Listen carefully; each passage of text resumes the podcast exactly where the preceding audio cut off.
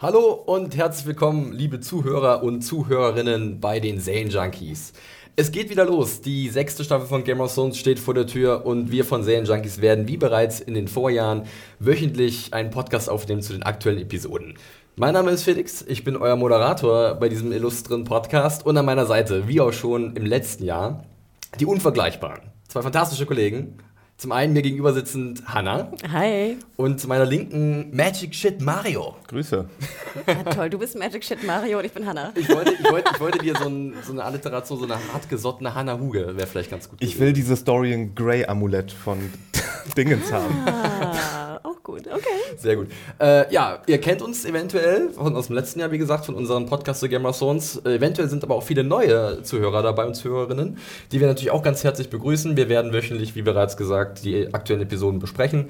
Ähm, mich kennt man so ein bisschen als denjenigen, der so ein bisschen Buchwissen hat. Bisschen, bisschen viel. Das hilft dir jetzt nicht mehr. Das hilft mir nicht mehr, meine Kraft wurde mir genommen. Mario ist so ein bisschen unser Fantasy-Spezi und für sämtlichen, ich habe schon erwähnt, Magic Shit verantwortlich. Und Hannah hat sowohl die Bücher gelesen und hat das feine Auge für die Kleinigkeiten, die uns vielleicht ein bisschen entgehen. Zum Beispiel die Nippel von Caries von Heim. ein kleiner Hinweis auf unser Vorgespräch, das ihr leider nicht mitbekommen habt, aber es war schon mal sehr witzig. Das waren die Vorhöfe. ja. Ähm, zu Game of Thrones, zur sechsten Staffel können wir noch so viel sagen. Die könnt ihr natürlich jetzt immer montags über Sky Online ähm, sehen. Die aktuelle sechste Staffel für gerade mal 9,99 Euro im Monat. Ist eigentlich ein guter Service. Äh, sofort verfügbar übers Internet und auch monatlich einfach kündbar. Äh, da seid ihr immer auf dem aktuellen Stand von Game of Thrones. Könnt auch noch, noch mal die alten Staffeln nachschauen, äh, was auch sehr praktisch ist und was vielleicht auch im Vorfeld der sechsten Staffel so einige gemacht haben, weil es ist ja ordentlich Zeit vergangen. Äh, wir haben dieses Jahr irgendwie, glaube ich, vier Wochen länger warten müssen als im letzten Jahr äh, auf den Staffelstart und es war auch lange sehr ruhig um Game of Thrones und dann kam so eine Welle an Trailern, an Promomaterial und jetzt bietet sich gleich die Frage an, wie waren denn eure Erwartungen an die neue Staffel? Also zum Glück war die fünfte Staffel so schlecht, dass ich nicht so ungeduldig war dieses Jahr. Aber die Trailer waren ja ziemlich gut und die Aussicht, dass die Buchkenner jetzt wirklich nicht mehr so den Vorteil haben. Also ich habe nur das erste Buch gelesen, irgendwann mal, als ich die Serie schon kannte und dachte mir dann, nö, ich lasse mich vielleicht lieber von der Serie überraschen. Aber das ist jetzt eine interessante Situation. Ja, ich muss gestehen, ich habe mich relativ äh, erfolgreich ferngehalten von den Trailern. So, so. Ähm, ich, äh, Felix, du hast ja auch alles, alles Ja. wegge weggemacht. Ich habe mich gefühlt auch ein bisschen wiederholt, glaube ich, an manchen Stellen. Wie viele Artikel waren das in den letzten zwei Wochen? Diverse. äh, ich möchte keine Zahlen nennen, aber wir wissen ja, die Leute lieben Game of Thrones und wir lieben ja auch Game of Thrones. Genau, deswegen, also ich habe mich komplett, fast komplett ferngehalten. Ich habe nur den ersten Trailer gesehen und dann war ich auch sofort wieder hooked, war ich echt drin und hot. Und ich habe auch die schon bereits veröffentlichten Kapitel auch nicht gelesen. Ich glaube, es waren fünf, kann das sein? Mhm, Es gibt ein paar aus The Winds of Winter, genau, das sechste Buch von äh, George R. R. Martin, das immer noch nicht da ist. Ähm, die Serie hat jetzt offiziell die Bücher übertrumpft, überflügelt und äh, wir müssen weiterhin warten. Ich tippe, also ich würde so ein bisschen, glaube ich, auf Weihnachtsgeschäft tippen bei den Büchern. Das könnte sogar möglich sein. Es war, glaube ich, mal wirklich Frühjahr 2016 angedacht, aber das wird ja nicht mehr. Übrigens, falls ihr es hier irgendwie rauschen hört, äh, Oh ja. wir sitzen hier gerade in unserem Podcastraum im sehr verregneten Berlin. Ja, es ist eine wunderbare Atmosphäre eigentlich für, unsere kleine, für unseren kleinen Plausch, der vielleicht ein bisschen länger wird. Wir gucken mal, dass wir es nicht zu krass überziehen, aber es ist einiges passiert. Wir müssen vielleicht auch mal so ein bisschen Sachen noch mal in, ins Gedächtnis rufen und wollen dann am liebsten auch gleich loslegen. Du hast die ganze Staffel ja nochmal geguckt, ich die habe fünfte, in oder? Vorbereitung nochmal die ganze Staffel gesehen, jeden Tag eine Folge. Ähm, das das äh, war auch nochmal sehr interessant, gerade auch mit dem Blick, äh, dass wir halt letztes Jahr etwas kritischer an die Serie rangegangen sind. Äh, und äh, deswegen bin ich eigentlich ganz firm, was jetzt gerade die Stände bzw. Den Status quo angeht. Ändert nichts daran, dass die neue Episode, der Auftakt, The Red Woman, äh, viel daran setzt, uns erstmal auch den aktuellen Status an vielen Orten zu zeigen. Äh, ich würde sagen, wir starten rein in die Besprechung. Äh, wir haben auch schon sehr viel Twitter-Feedback und Fragen im Vorfeld bekommen. Das war der absolute Wahnsinn. Danke dafür. Könnt ihr natürlich gerne weitermachen. Ich würde es einfach mal behaupten unter dem Hashtag SJGOT, also SJGOT. Könnt ihr hinhauen. Wir haben ja SJTWD und SJFTWD. Also äh, führt diese Tradition weiter. Und dann legen wir auch schon los. Ähm, wie immer, das kennen vielleicht einige aus dem letzten Jahr, äh, mein klassisches Vorgeplänkel, der Vorspann. Ist euch irgendwas Besonderes aufgefallen? Ich habe Wäsche aufgehangen beim Vorspann. Sehr gut, Nein, Mario, du warst voll drin von der ersten Minute. Diese Aufmerksamkeit wünsche ich mir von jedem, der bei diesem Podcast dabei ist. Ich muss gestehen, ich habe gegessen. Und ich habe auch dann wirklich äh, ganz schnell gegessen. Okay, das sind die Profis ich, hier. ich, ich, ich, ich halte es kurz. Es gibt nicht wirklich einen neuen Ort, den wir sehen können. Es gibt bloß einen Namen, der vielleicht für den einen oder anderen interessant ist, und das ist Kit Harington. Ähm, da haben vielleicht, also es war jetzt auch nicht so überraschend, ganz klar, aber äh, viele haben vielleicht gedacht, oh, guck an, Kit Harington, mal gucken, wie er denn wiederkommt, wenn er schon gelistet ist. Und wir sehen es ja dann auch kurze Zeit später, wie er wiederkommt. Also Moment, er war drin im Vorspann? Er war drin im okay. Vorspann, genau. Gleich als viertes oder fünftes. Äh, die Episode Red Woman wurde von äh, Das habe ich gesehen. Und, und, und Weiß geschrieben und, von Podevska, Podevska heißt er so? Podeswa. Jerry Podeswa, genau. Den wir ja auch schon kennen. Ne? Ich weiß nicht, wie viele Folgen hat er schon umgesetzt? Äh, Einige. Gerade mal zwei. Right? Ja, aus dem letzten Jahr, Kill the Boy und Unbound, Unbent, okay. Unbroken. Aber er ist ja ein alter Serienregisseur, ne? Ich glaube von HBO vor allem, Ganz sehr geliebt. Viele. Ich glaube, er hat auch Leftovers letztes Jahr gemacht, äh, True Detective, mhm. also da waren einige Sachen dabei. Ja, so viel zum Vorspann. Wir legen los äh, in der chronologischen Reihenfolge heute, weil das passt ganz gut bei der Episode, die ja auch chronologisch viele Sachen abarbeitet. Wir starten an der Wall, äh, Castle Black, und ist, wie ich finde, ein ziemlich cooler Einstieg. Man hört zu dem Wind heulen und das geht über in ein Wolfsgeheul. Der arme Ghost trauert um Jon Snow, der da im Schnee liegt, in seiner eigenen Blutlache und ja, er ist tot. Wie hat euch der erste Shot gefallen, diese Plansequenz? Mhm. Mich nervt Anscheinend sehr gut, Mario. Nein, Begeistert. Nein, Shot hin und her, diese ganze äh, Jon Snow-Geschichte ist ja so ein bisschen versaut, sag ich mal. Also mal abgesehen davon, ob Jon Snow jetzt also tot nicht ist. versaut im Sinne von schlüpfrig? Also, Hannah hat gerade so komisch geguckt, glaube ich, oder? Nein, im, im Sinne von, im Sinne von, man spricht ja auch in der Branche vom Worst Kept Secret mhm. irgendwie. Die Schauspieler haben sich ständig verplappert irgendwie und jeder Journalist hat die falsche Frage gestellt. Jedes Mal, wenn sie irgendjemanden gefragt haben, ist Jon Snow tot? Nein, die Frage ist komplett zurück. Ja, ja er ist tot er wurde erstochen, keine Frage, er ist gerade tot. wir sind hier in einer magischen Welt, wo alles Mögliche passieren kann. Die Frage ist doch, ob er zurückkommt und zurückgebracht wird in irgendeinem Fall durch Blutmagie oder sonst irgendwas. Und ähm, das hat mich furchtbar aufgeregt und ich meine, egal wie sehr jetzt hier getrauert wird und ähm, die, die, die Leute vom YouTube-Channel Cracked, das ist so ein, so ein Satire- und, und ähm, Comedy-Magazin, sozusagen, die haben ein sehr witziges Video gemacht, ähm, The Answer to the Biggest Secret in Game of Thrones und dann spielen die äh, Benioff und Weiss, wie sie irgendwie das Spiel spielen. Ist Jon Snow alive or alive as fuck? und dann die ganzen Hinweise und dass man ihn ja auch schon im Trailer irgendwie wieder sieht, wenn man genau hinguckt. Ja, so ist es. und also Sachen. Von daher, diese ganze Sache, da können sie jetzt ein Tramra machen und das schön inszenieren und traurig und der heulende Wolf. Ach, Mario, Lass mich damit in Ruhe. Lass dich doch von dieser Atmosphäre mitreißen. Hanna, wie ging es dir oder bist du Wobei ich hoffe noch, eine Sache, noch, eine Sache noch ja, dazu. Bitte. Ich, ich habe so ein bisschen die Hoffnung, dass diese ganze Jon Snow und Sache also ein bisschen Teil eines Zaubertricks ist und wir gucken gerade zur falschen Stelle. Ich, ah. habe, ich habe so ein bisschen die Hoffnung, oder ja, die Ho hm, ich glaube nicht wirklich dran, aber ich habe so ein bisschen die Hoffnung, dass ob Jon Snow wiederkommt oder nicht, gar nicht die Frage ist, sondern dass das schon Teil eines dass das, weißt du, die, die Ablenkung ist. Und in Wirklichkeit kommt dann raus, keine Ahnung, Jon Snow wurde schon in Staffel 4 ausgetauscht durch ah, guck an. Okay. Oberyn, also, der mit ihm Körper getauscht hat oder irgendwie. Du willst doch nur, dass Oberyn zurückkommt. Sag's doch. Das, man, das war jetzt Diese, dafür ist Mario nun schon berüchtigt. Ich habe ihn auch ein bisschen dafür vermisst. Diese verrückten magischen Theorien, von denen werdet ihr einige hören im Laufe dieser Staffel. Nein, aber irgend, irgendwas, wo wir jetzt noch nicht drauf kommen. Irgendwas, ja irgendwas Twistiges und dass diese schlecht gemanagte Jon, of, äh, Jon Snow-Sache in Wirklichkeit nur die Ablenkung ist und wir fallen alle drauf rein. Hm. Vielleicht. Vielleicht. Vielleicht. Ja, ich bin da relativ emotionslos, muss ich ganz ehrlich sagen. Ich habe mich ja auch nicht in diese ganzen Diskussionen, ich habe das einfach über mich ergehen lassen, I don't know, und mich da nicht einge, eingemischt. Ich bin, ich sehe das eher so ein bisschen aus dem, aus dem Seriengucker-Sinne, weil es mich sehr so an ähm, Walking Dead erinnert, diese, diese Fake-Cliffhanger. Glänze im Distress oder was? Nee, so diese, dieses äh, Cliffhanger-Tum, so, was mich ja. ja. sowieso ein bisschen stört. Also, dass wir, es hat mich ja vor allem gestört in der fünften Staffel, die ich wirklich gar nicht so schlecht fand. Ich habe jetzt auch die, am Sonntag nochmal Folge 8, 9 und 10 geschaut und fand sie nochmal besser beim zweiten mhm. Mal gucken als beim ersten Mal gucken. Aber diese wahnsinnig faken, offenen Cliffhanger stören mich immer. Im Sinne von, ich finde, es hat Game of Thrones irgendwie nicht nötig und ich finde Walking Dead sowieso nicht. Deswegen war ich eigentlich ganz, ähm, mich, ich hinterfragte eher, wann wird aufgelöst, was mit Jon Snow passiert. Und ich hoffe eigentlich, dass es in der nächsten Folge passiert. Also, dass wir jetzt nicht an der Walking Dead irgendwie drei Folgen warten müssen, bis jetzt irgendwie die Auflösung kommt. Ich fand es in dieser Folge noch okay, mhm. aber in der nächsten will ich jetzt eine Antwort haben. Um, ähm, Dann, sonst werde ich grantig. Also, ich, ich weiß von nichts. Ähm wie auch. Aber äh, ich gehe davon aus, dass wir tatsächlich noch so drei, vier Folgen warten müssen. Mhm. Ist so mein Eindruck. Ähm, ja, wir können ja noch ein bisschen in den Handlungsstrang reingehen. Wir sehen Davos, der sich ähm, um Johns Leiche kümmert, zusammen mit Dolores Ed und ein paar mutigen äh, Night's Watch-Brüdern.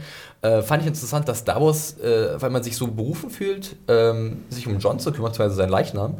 Und da habe ich mich auch gefragt, warum eigentlich? Weil er einen neuen Sinn in seinem Leben braucht, weil jetzt Stannis weg ist oder weil er ihn einfach schon immer respektiert hat? Weil er endlich mal Liam Cunningham was zu tun bekommt.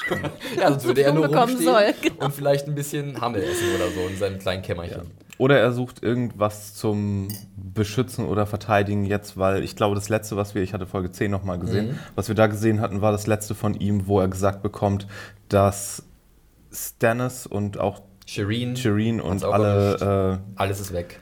Dahin gerafft sind. Also ein, ein, eine neue Aufgabe für ihn sozusagen jetzt. Vielleicht. Ja.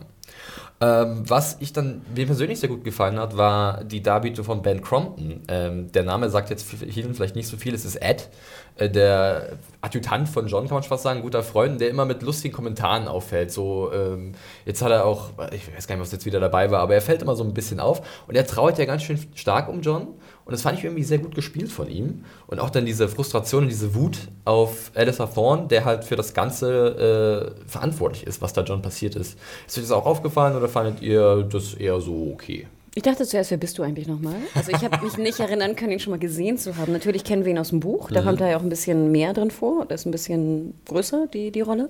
Ähm, ich fand ihn relativ notwendig im Sinne von, ähm, dass halt er Ghost natürlich kennt. Mhm. Weil ich glaube, Ghost und ähm, Davos sind hier, glaube ich, noch nicht aufeinander getroffen. Das ist richtig, ja. Er war doch damals auch dabei bei dem großen Kampf an der Wall wo da Wohnen eingeführt anderem, wurde. Da war Hart, ein Hartumar dabei, genau. Da war in diesem. Nee, nee, nee, ich meinte, als, als die Riesen eingeführt wurden, ja. eine Staffel ah, davor. Ja. ja, da war auch Oder dabei. zwei davor, ja. ich weiß gar nicht. Nee, das war in der vierten. Watches okay. on the Wall. Gut, dass wir dich haben. Neunte Episode. Ja, ein bisschen ist noch da. ähm, ich muss auch zugeben, dass mir dann äh, Owen Thiel sehr gut gefallen hat, als Aletha Thorne. Äh, ist ja so der, dieser Name, ich, ich raste jetzt schon aus. Sag einfach Dr. Aletha Thorne. Wir haben uns schon längst darauf geeinigt, dass das Dr. Cox, Dr. Cox ist. Also. Ich finde halt, er kann halt wirklich ziemlich gut äh, reden. Also er hat, macht dann eigentlich eine ziemlich gute Ansprache, die mich auch überzeugen würde. Und er sagt halt so, wir hatten ja keine andere Wahl, als John mhm. zu hintergehen. Fand ja, wobei, wobei das auch ein, ein, ein sehr Simpson-mäßig leicht zu kontrollierender Mob war. Wie, er ist so, ihr Verräter, ihr, ja, aber es ist doch so, diesen Verräter. Kann nur okay. einer an die Kinder denken.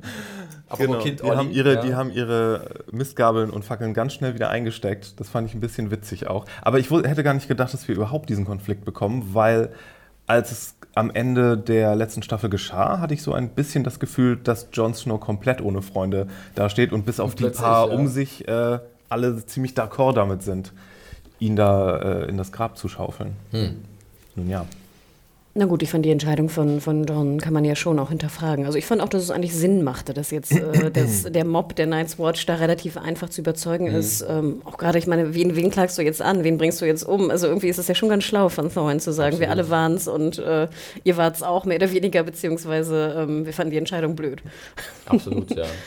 Ich finde es dann ziemlich cool, dass ähm, Davos in dieser Situation den kühlen Kopf bewahrt, was ja auch seine Erfahrung ein bisschen widerspiegelt. Denn Ed will ja sofort blutige Rache und sagt so: Okay, wir gehen hier raus und werden sterben für John und vielleicht nehmen wir noch irgendwie Thorn mit.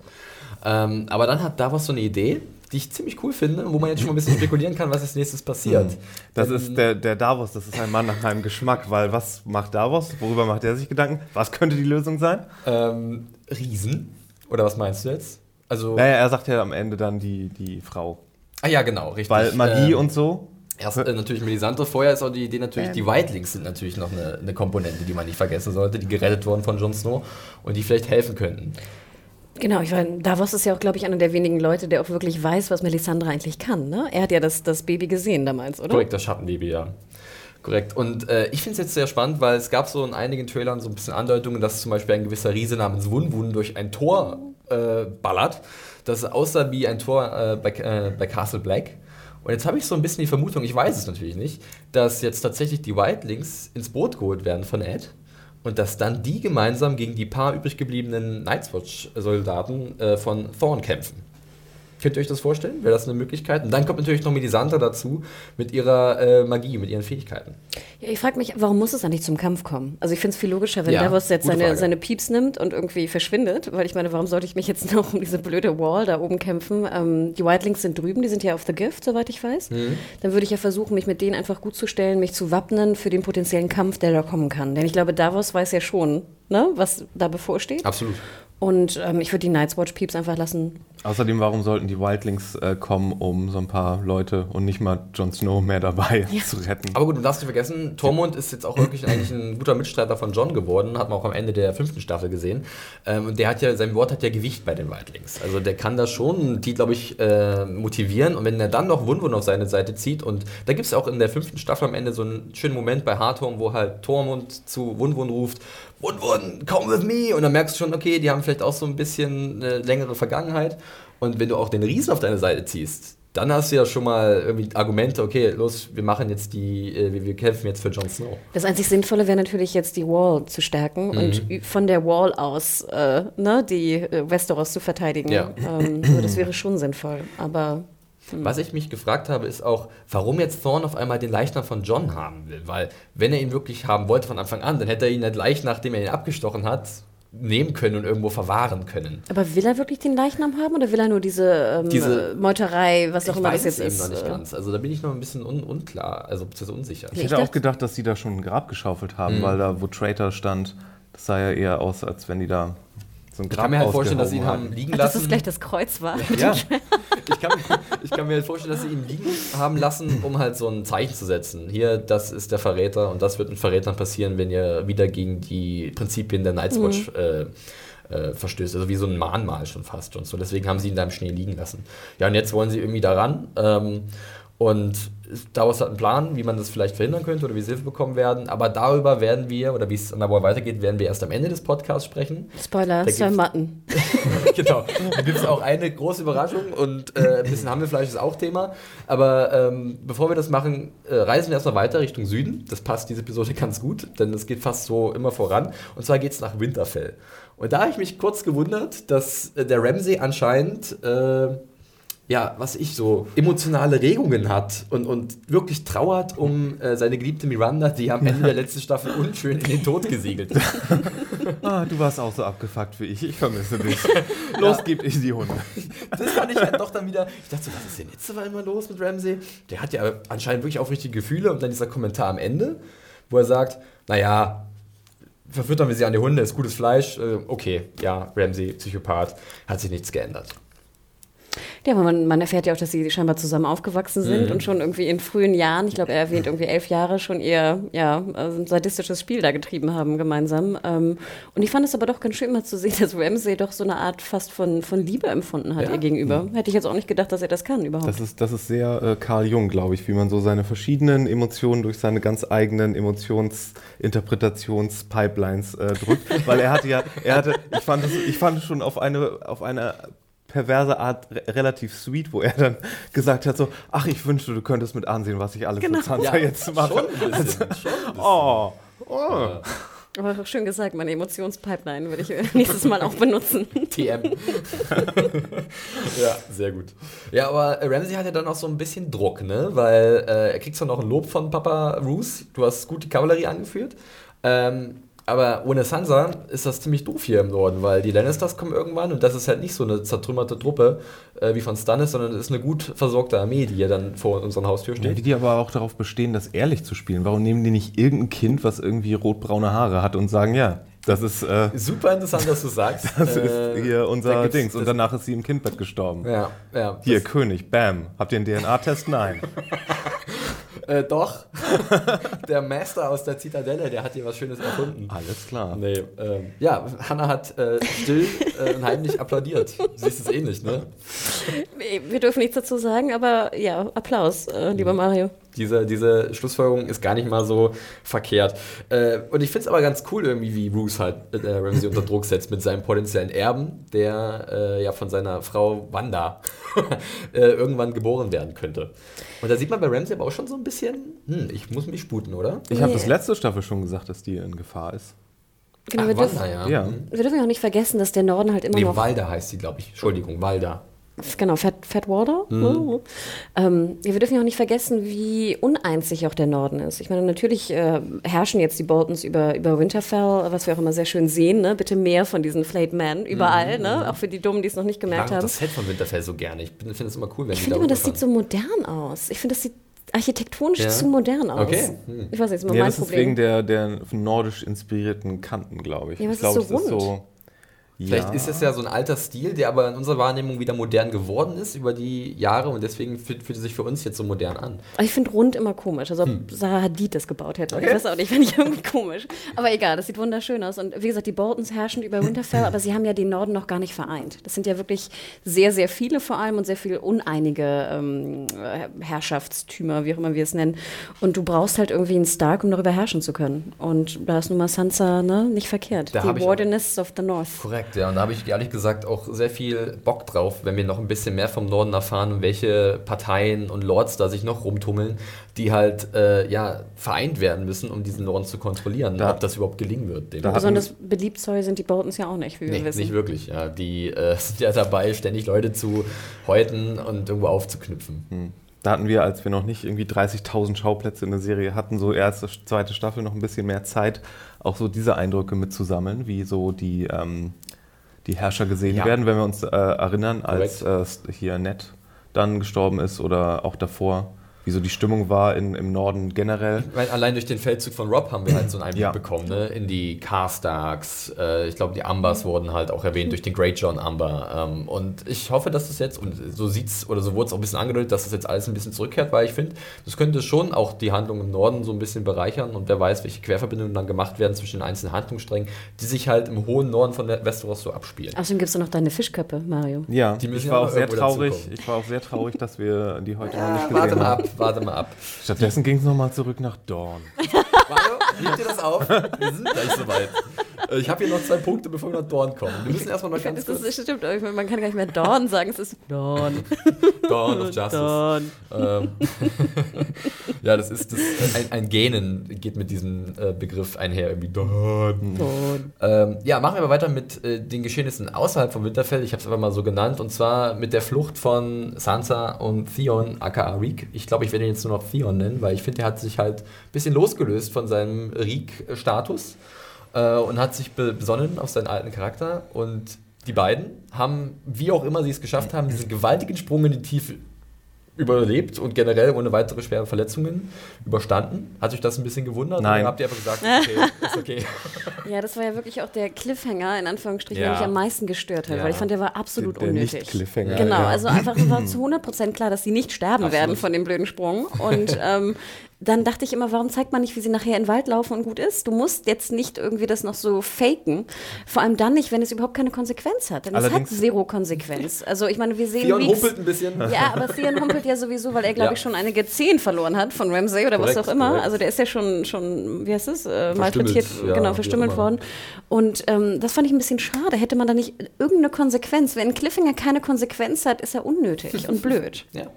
Macht den Cliffhanger, wie gesagt, aus der letzten Staffel wesentlich schlechter. Und ich meine, ganz ehrlich, es war ja ungefähr auch fast die Höhe, wie, wie hier Miranda runtergefallen ja, ist. das waren locker 10 und Meter. Und klar, das, die einen fallen auf Schnee und die anderen fallen platsch auf. Ich habe mich erinnert, in der, in der Buchvorlage passiert ja was ähnliches. Äh, und, und da springt halt Theon auch mit jemand in, in den Abgrund. Und da wird halt gesagt, dass halt der Schnee 5 Meter dick ist. Und dann wird das halt damit erklärt, dass das natürlich dann wie so ein Auffangbecken ist. Also wie, wie so. Dass ist halt das so? Ist Schnee nicht auch der behaart, wenn du von 10 Meter Höhe Eigentlich darauf schon, aber es ist natürlich Neuschnee, der, der sich irgendwie getürmt hat. Aber wenn er halt gefriert, dann ist es auch ziemlich tut's dolle weh, sagen wir es so. Ich glaube, jeder von uns hat sich schon mal im Winter hingelegt. Jetzt lass den alten Mann doch seine Geschichten erzählen, wie er will. Aber genau, ich, genau. ich, äh, ich habe mich eher, mich hat eher überrascht, dass ähm, Theon hier jetzt lebend rausgekommen ist, mhm. weil ich hätte fast mir vorstellen können, dass dass, dass, das hier sein letztes mhm. Hurra ist, indem er äh, Sansa dann noch rettet. Und ich dachte fast, dass er, dass er seine Reek Superkräfte hier, hier, also das Reeken an sich, hier einsetzt, um die Hunde von ihrem Geruch Der abzubringen. Gestank. Genau. Oh. Deswegen stellt er sich da in den Weg und das ist seine Art, sich mit seiner so, Spezialfähigkeit so verkehrt, äh, äh, sie zu retten. Was dann nicht funktioniert hat. Sion setzt einen Stinker ein. Genau. It's not very effective. Sion hat sich selbst verletzt. Ähm, ja, gar, nicht, gar keine so schlechte Überlegung. Ja, du hast es gerade gesagt, ähm, San Sansa und Theon sind auf der Flucht und werden gestellt von Ramsays Suchmannschaft. Kurz aber vorher muss ich ja sagen. Anna, Also bitte. gestern, gestern war ja einiges los im, im Twitter-Universe, in unserem kleinen Twitter-Universe. Aber ich musste sehr lachen. Ich habe auch die Kommentare unter deiner Review Da gab es gelesen. auch einige, ja. Ähm, und ich musste immer so lachen. Ich habe es immer so peu à peu gelesen und dann so vor fünf Stunden, vor vier Stunden. Und irgendwann war ich dann so vor drei Stunden und dann habe ich irgendwie mal Pause gemacht und wieder vor fünf Stunden. Und ich so, oh nein, bitte kommentiert doch nicht mehr. Es ist immer mehr.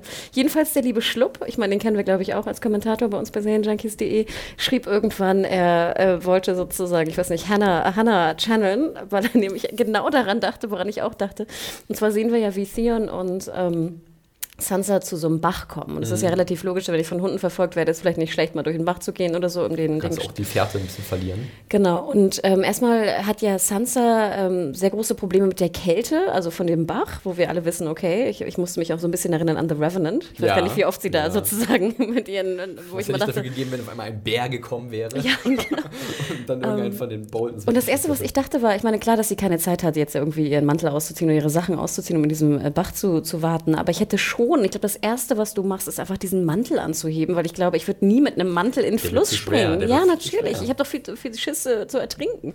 Und ich hätte zumindest den Mantel genommen und so ein bisschen um meinen Hals gewickelt oder irgendwas und wäre dann in den. Ja, in dafür wäre auch sicherlich genug Zeit gewesen. Ich meine, komplett entkleiden, beziehungsweise bis aufs Unterhemd ist ein bisschen blöde, weil du wirst verfolgt, du, äh, die Zeit und man rennt. hörte die Hunde ja schon, ne? Korrekt, also ähm, absolut. Aber sie, sie jammert ja fast, dass sie da nicht reingehen will, wo ich mir denke, was ist die Alternative? Also ich würde immer eher in den Bach steigen, als mich von Hunden Also zerfleischen eine zu lassen. Alternative wäre, ich fand ja diesen, diese, diese Aufnahme von diesem kleinen Wasserfall, so Super fand ich schön. ja wunderbar.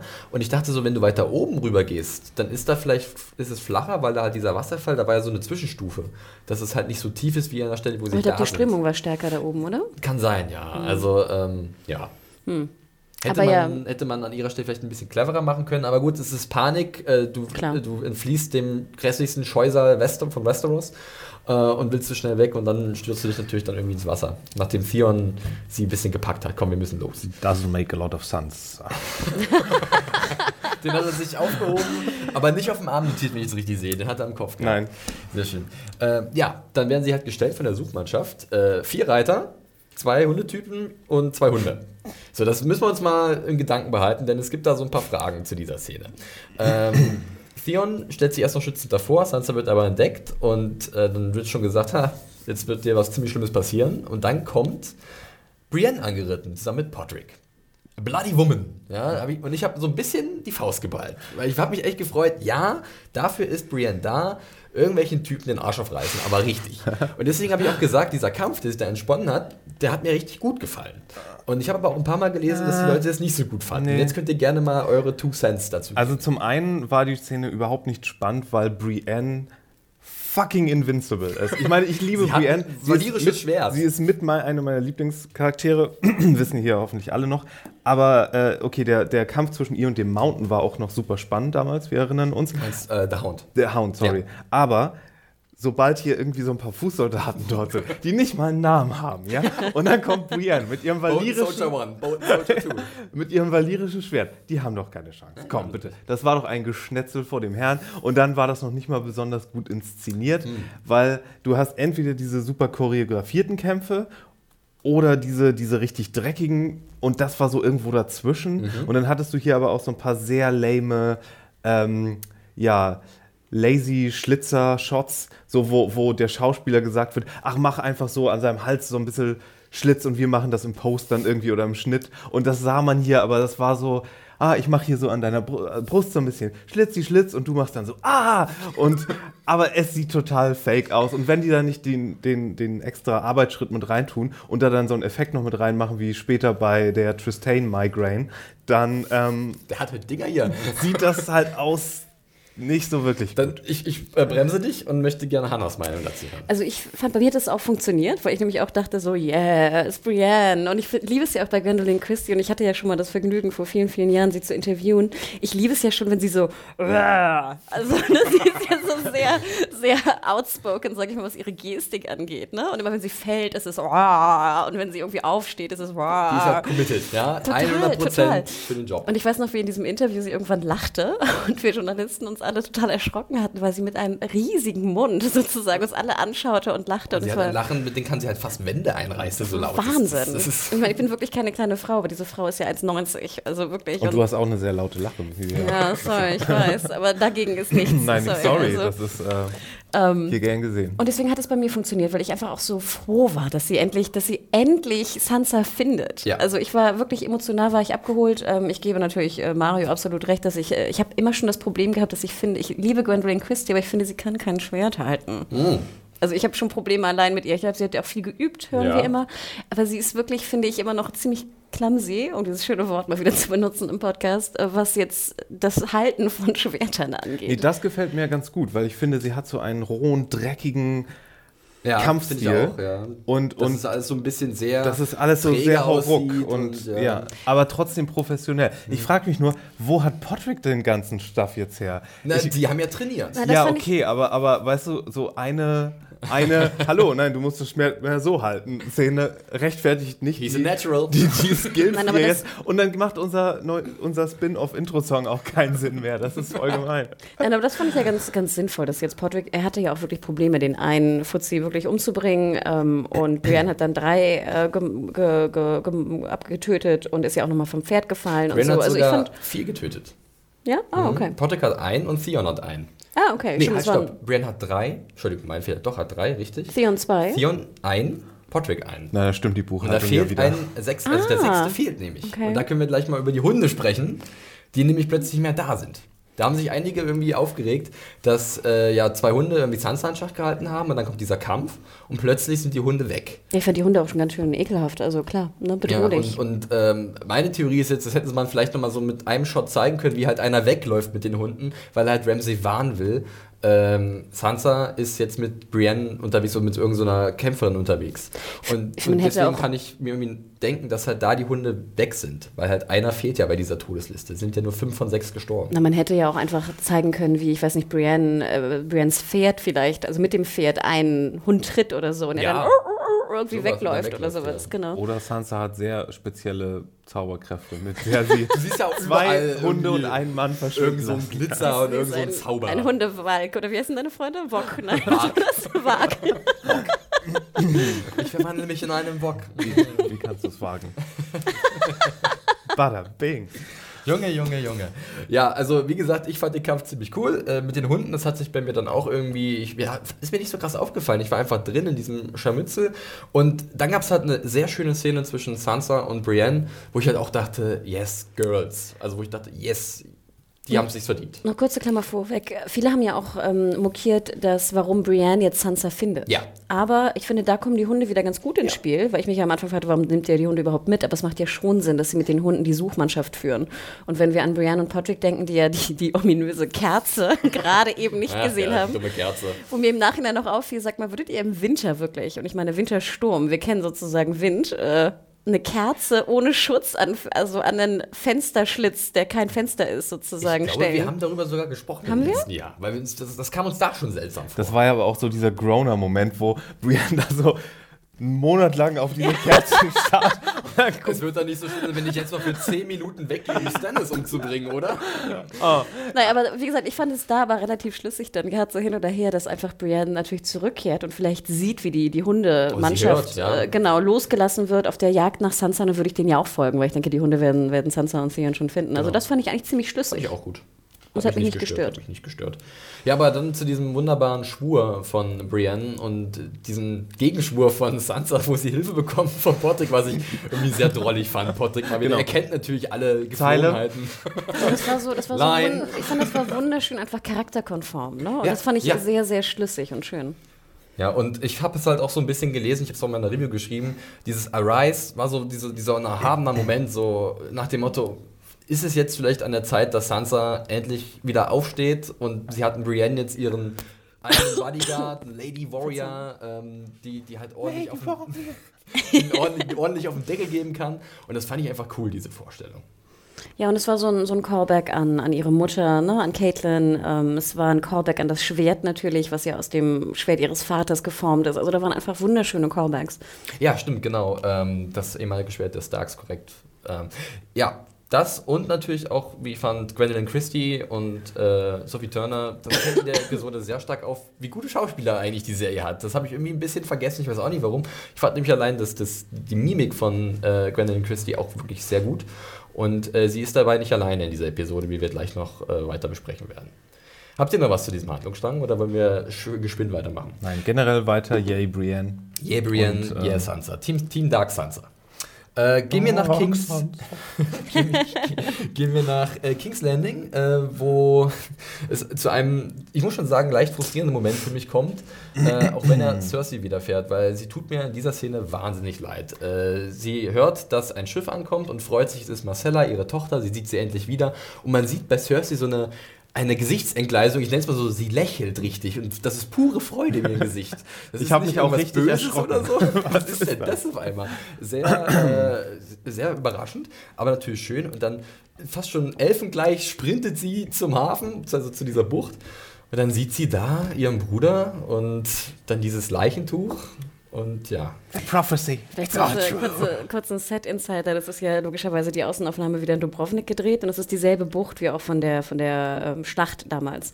Und es ist relativ witzig. Das ist sozusagen daneben, links daneben ist direkt der, der, ein großes Gate, was auch bekannt ist in Dubrovnik. Und diese Bucht ist einfach winzig. Also man sieht es jetzt hier auch schon in dem Shot, dass die ist ungefähr, ich weiß nicht, 15 Meter lang, wo halt die gesamte Schlacht stattfindet. Und die sieht wirklich so aus. Also du guckst runter, da laufen Millionen von Touris halt rein Ja. und raus aus diesem Tor. Und hast du so Steine flitschen. ja, kannst du, kannst du wirklich. Und dann hast du auch wirklich da, wo das Boot ankommt, ist direkt sozusagen die, die Ankommentbucht. Also das ist nichts geschnitten, das ist wirklich die vor, vor Dubrovnik, vor dem, Ja. vor dem Gate halt der Eingang. Es ist ja auch, ein, auch wieder ein guter Callback an, ich muss jetzt lügen, glaube ich, in der zweiten Staffel, als Marcella weggeschickt wird, weil es ist ja dieselbe Bucht und sie ist halt auch wieder auf so, einer, auf so einem Landungsboot, nenne ich es jetzt einfach mal, wird zu so einem großen Schiff gebracht. Und da sieht man ja Cersei in Tränen aufgelöst und äh, Tyrion, schwörend, dafür wirst du büßen. Und jetzt ist halt sie endlich wieder zurück, aber es ist halt eine unschöne Nachricht, die Jamie Gepäck hat. Marcella ist tot. Ja, und ich finde, da merkt man auch wieder, was für eine gute Schauspielerin Lina Headey ist, Ja. weil ich meine, das ist wirklich auch so. Marcella. Also es ist auch, hätte auch sehr soapy und sehr schlecht Ja, aussehen ja, können. Und auch absolut. ihre, der, die, die, die Freude und die danach folgende Trauer hätte wirklich auch sehr fake aussehen Das können. ist tatsächlich so eine Linie, so eine, so eine, so eine Zeile im Drehbuch, die im Drehbuch besser aussieht, als der Schauspieler sie dann wahrscheinlich äh, rüberbringen kann. Das ist so, oh, der Name, ich sag den Namen der Genau. Person, über die ich mich jetzt freue, Aber- dass sie ankommt. Aber Lina Headey kriegt es trotzdem hin. Ja, ich fand äh, es kann auch ich euch gut. mal fragen, wie hat euch dann das Gespräch zwischen ihr und Jamie gefallen, wo es ja auch so ein bisschen, wo sie sich so ein bisschen selbst reflektiert und denkt, Marcella war eigentlich somit eines der wenigen guten Dinge, die ich je erschaffen habe, weil ich bin doch sehr verkommen und so sehen mich die Leute ja auch. Ja, ich fand es sehr interessant, dass sie auch ähm, explizit klarstellt, dass sie sozusagen mean und jealous ist. Ja. Weil sie sagt es, ne? Sie sagt sozusagen unfassbar, dass diese, dieses Wesen, was sie da mehr oder weniger geschaffen hat, halt keine Meanness und keine Jealousy besitzt. Das, was ich besitze. Übrigens, Leute, die neu hier im Podcast sind, an das Dinglish, hier müsst ihr euch komplett gewöhnen. Das schaffen wir nicht mehr Keine- abzuschalten. Boswilligkeit. Wir versuchen das erst gar nicht Und mehr. Eifersucht. Ich versuche das simultan zu übersetzen in einem Audiokommentar. Den spiel, spreche ich nachher noch ein. Ähm, ja. Hashtag Englisch, immer, immer gern gewollt. Ähm, und das fand ich sehr, sehr schön, weil wir haben ja oft äh, eigentlich hinterfragt, was Cersei eigentlich will. Und immer diese Frage, Power is Power, um auch bei dem berühmten Zitat zu bleiben. Und dieser, dieser Wille nach Macht und dieser, dieser, dieser, dieser Kampf natürlich, dass sie nicht akzeptiert wurde von ihrem Vater, weil sie halt eine Tochter ist und bla bla bla bla bla. Ähm, aber dass jetzt auch die, die Erkenntnis von ihr explizit ausgesprochen wird, dass sie eigentlich schon eine, eine böse und, und ähm, eifersüchtige Person ist, fand ich ganz interessant und fand ich sehr bewegend. Ähm, ja, aber es ist so eine neue Art der Selbstreflexion vielleicht so ein bisschen. Und jetzt kann ich ja mal Mario fragen, glaubst du, dass das so ein bisschen daran liegt, weil sie halt so geschunden wurde am Ende der letzten Staffel, dass vielleicht dieser Walk of Atonement ein bisschen was in ihr verändert hat, in ihrer Selbstwahrnehmung? Nee, überhaupt nicht. Ich, weil ich, ich glaube, die, ähm, dass sie ihre Kinder über alles liebt und dass sie dieses ganze Machtspiel und ich will es gut Abseits haben und so, alledem. dass das, dass das sowieso immer ihre Priorität war und dass sie auch immer ihren, ihren Kindern so eine Reinheit gesehen hat, weswegen sie ja auch ähm, Tommen aus der Welt nehmen wollte, als in der zweiten Staffel die Ja, korrekt. Als, der Krieg äh, ankam und sowas. Also, nee, und ähm, Jamie meinte auch, letzte Staffel zu Marcella mit zuletzt, ähm, hast du irgendwie mal mitbekommen, dass deine Mutter noch irgendjemand anders mag, außer ihre Kinder oder Ja, genau. gut auf andere Ja, zu sprechen dich. ist? Onkel. Onkel. Sie wusste ja am Ende, dass sie ihr Vater ist. Genau. Nee, von daher fand ich das ähm, sehr in Character im Grunde. Ich fand es eine sehr gute Szene. Auch die, auch die Sache, dass Die Prophezeiung. Äh, Nee, nicht die, das mit der Prophezeiung, sondern diese, stellst du dir auch manchmal vor, wie deine Verwandten aussehen, wenn sie tot sind, wie sie jetzt aussehen. Ja, das da ist so eine. nichts Romantisches dran. das- sie sie beschreibt es ja auch so. Du Ja, ja. verwelkst richtig, deine Das- Lippen kräuseln sich nach oben. Das ist, das ist ein Zitat auch aus einem Film, ich weiß nicht, irgendein depressiver Charakter sagt das, ich weiß nicht in welchem Film, aber das ist mir auch im Kopf geblieben und seitdem ähm, äh, habe Ja, ich diese ihre Vorstellung. kleine, wundervolle Tochter wird jetzt einfach vom Tod dahin Genau. und äh, ja, verfault im Grunde genommen, was für sie nur schwerer zu begreifen ist. Allerdings äh, darf ich eine kleine, Pro Verbrennung darf ich, darf ich eine kleine Ich bin für die Hunde. Die brauchen gutes Fleisch. oder darf, so. darf ich eine kleine Prophezeiung abgeben? Noch eine. Bist jetzt unsere Maegi. Nee, ich, ich, ich habe so eine kleine Voraussage, von der ich vermute, dass es passiert. Schieß los. Äh, Tommen wird noch diese Staffel sterben, aber Cersei wird ihn umbringen. Ist meine Vermutung. Weil, das Okay. wär, weil sie wird jetzt so paranoid, was diese Prophezeiung angeht, Ja. dass sie in der, der letzten großen Ironie sozusagen zur Selbsterfüllerin wird dieser Prophezeiung, weil sie es nicht mehr aushält oder weil sie dann wieder als Callback zu dem, als, Call, als also. Callback zu dem, zu dem äh, Moment in Staffel 2, dass es so, so eine sich selbst verfüllende Prophezeiung wird. Und das ist, das wäre so George R. R. Martin auch, dass ich, ich glaube, das passiert so. Ich finde ja ganz interessant auch diese Hinterfragung, ähm, Prophezeiung, dass Cersei daran glaubt, dass Jamie sagt, nein, ne? also fuck Prophecy, Ja, glaube ich, sagt er. Auch Ähm, und das natürlich nachher ja wieder, wo wir auch nochmal zu besprechen kommen, ähm, The Red Woman und ihre Prophezeiungen, die nicht eingetreten sind. Also die alte Frage sozusagen, wie gehen wir mit Prophezeiungen um in dieser Welt? Also Mhm. kommen sie, werden sie wahr? Werden sie nur wahr durch ne, das, was, was also drücken wir sie in eine wahre Richtung oder sind sie Fuck Prophecy halt? ja. wir wissen auch Und gar nicht, sie ändern? wir wissen auch gar nicht, mit wem die Wahrsagerin von Cersei in Cahoots war, oder? Also mit wem die.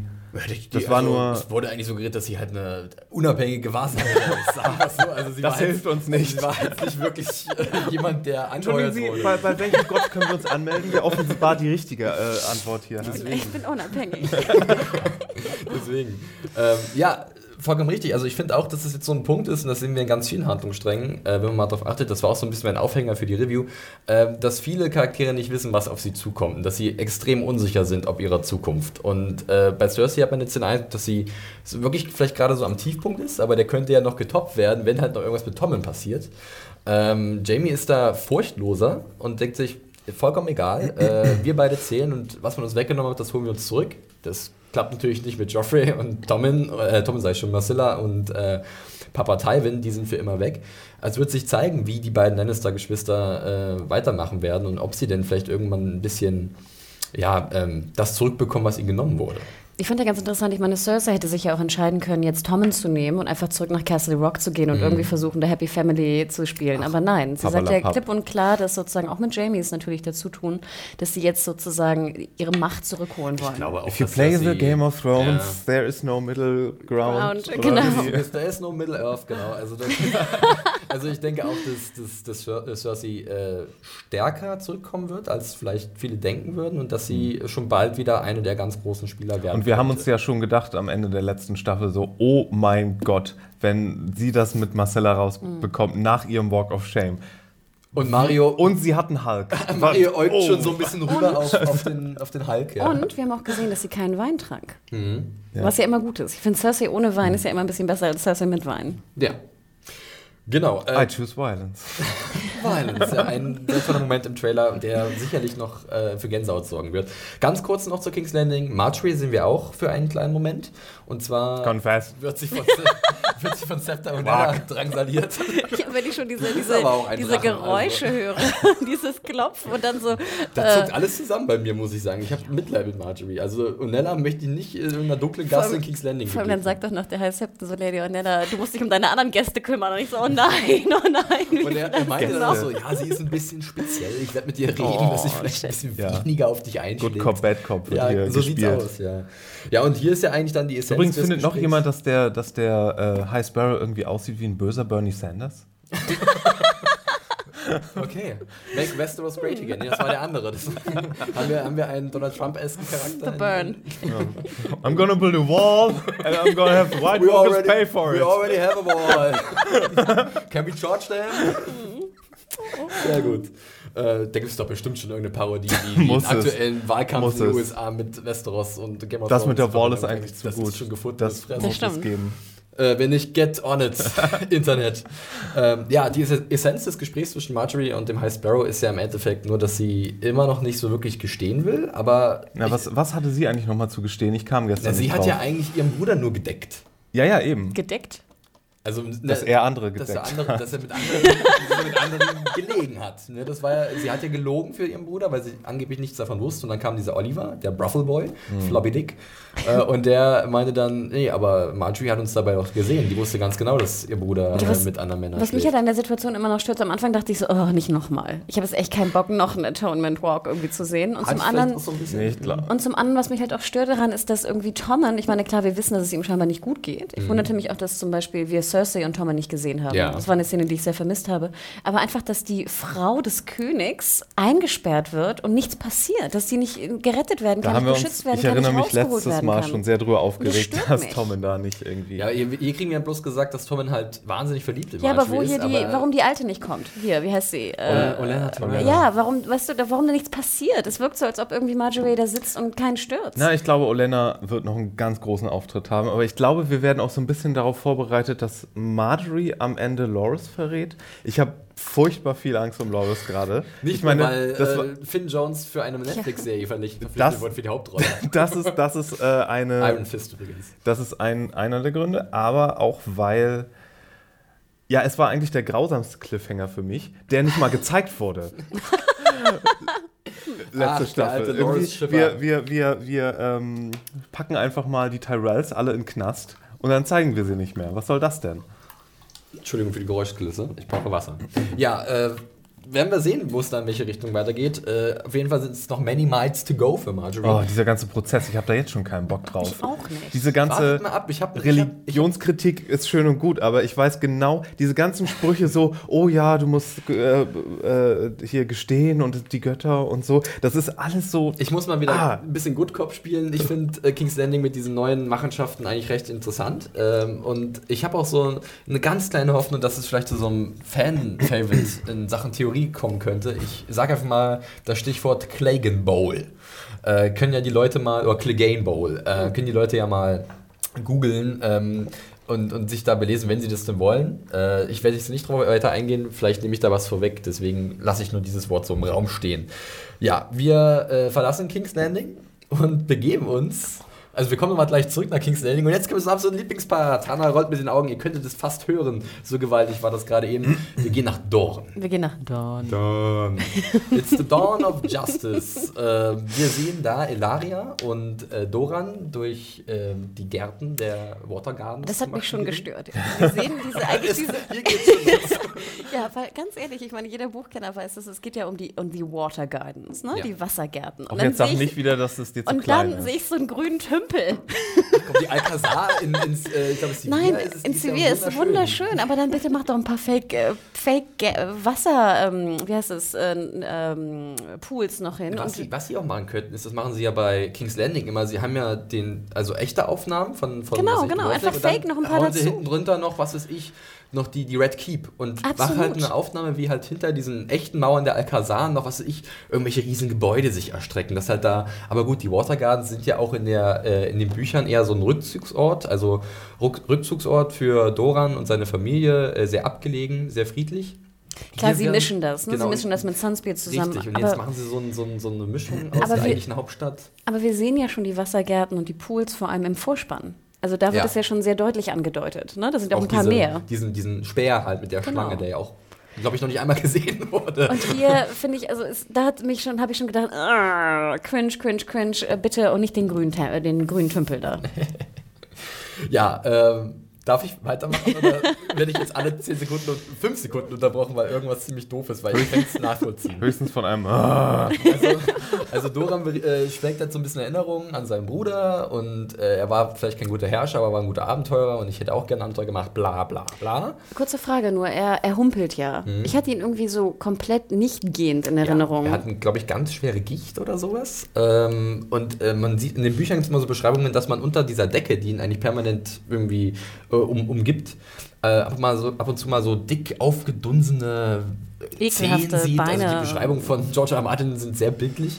und dass er eigentlich nicht wirklich in der Lage ist zu gehen, oder? Genau. Das haben sie hier so ein bisschen angepasst. Äh, er kann ja auch nicht weit gehen. Aber das fand ich ein bisschen schade, nur um auch nachher die, die was dann passiert, äh, zu beschreiben. Es ist halt im Buch wird es sehr, sehr deutlich, dass er halt wirklich ein sehr schwacher Herrscher ja, ist, ja. dadurch noch verstärkt, mhm. genau, weil er sich halt nicht bewegen kann, soweit ich das verstanden habe, und überall hingetragen werden muss.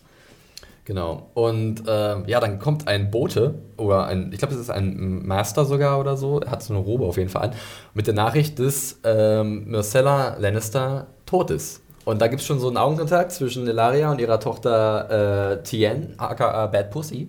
äh, und, Mit langen Haaren, und, längeren Haaren. Und, genau, und, und Tien sticht dann auf einmal Areo Hota von hinten ab und Elaria sticht Dora Martell ab.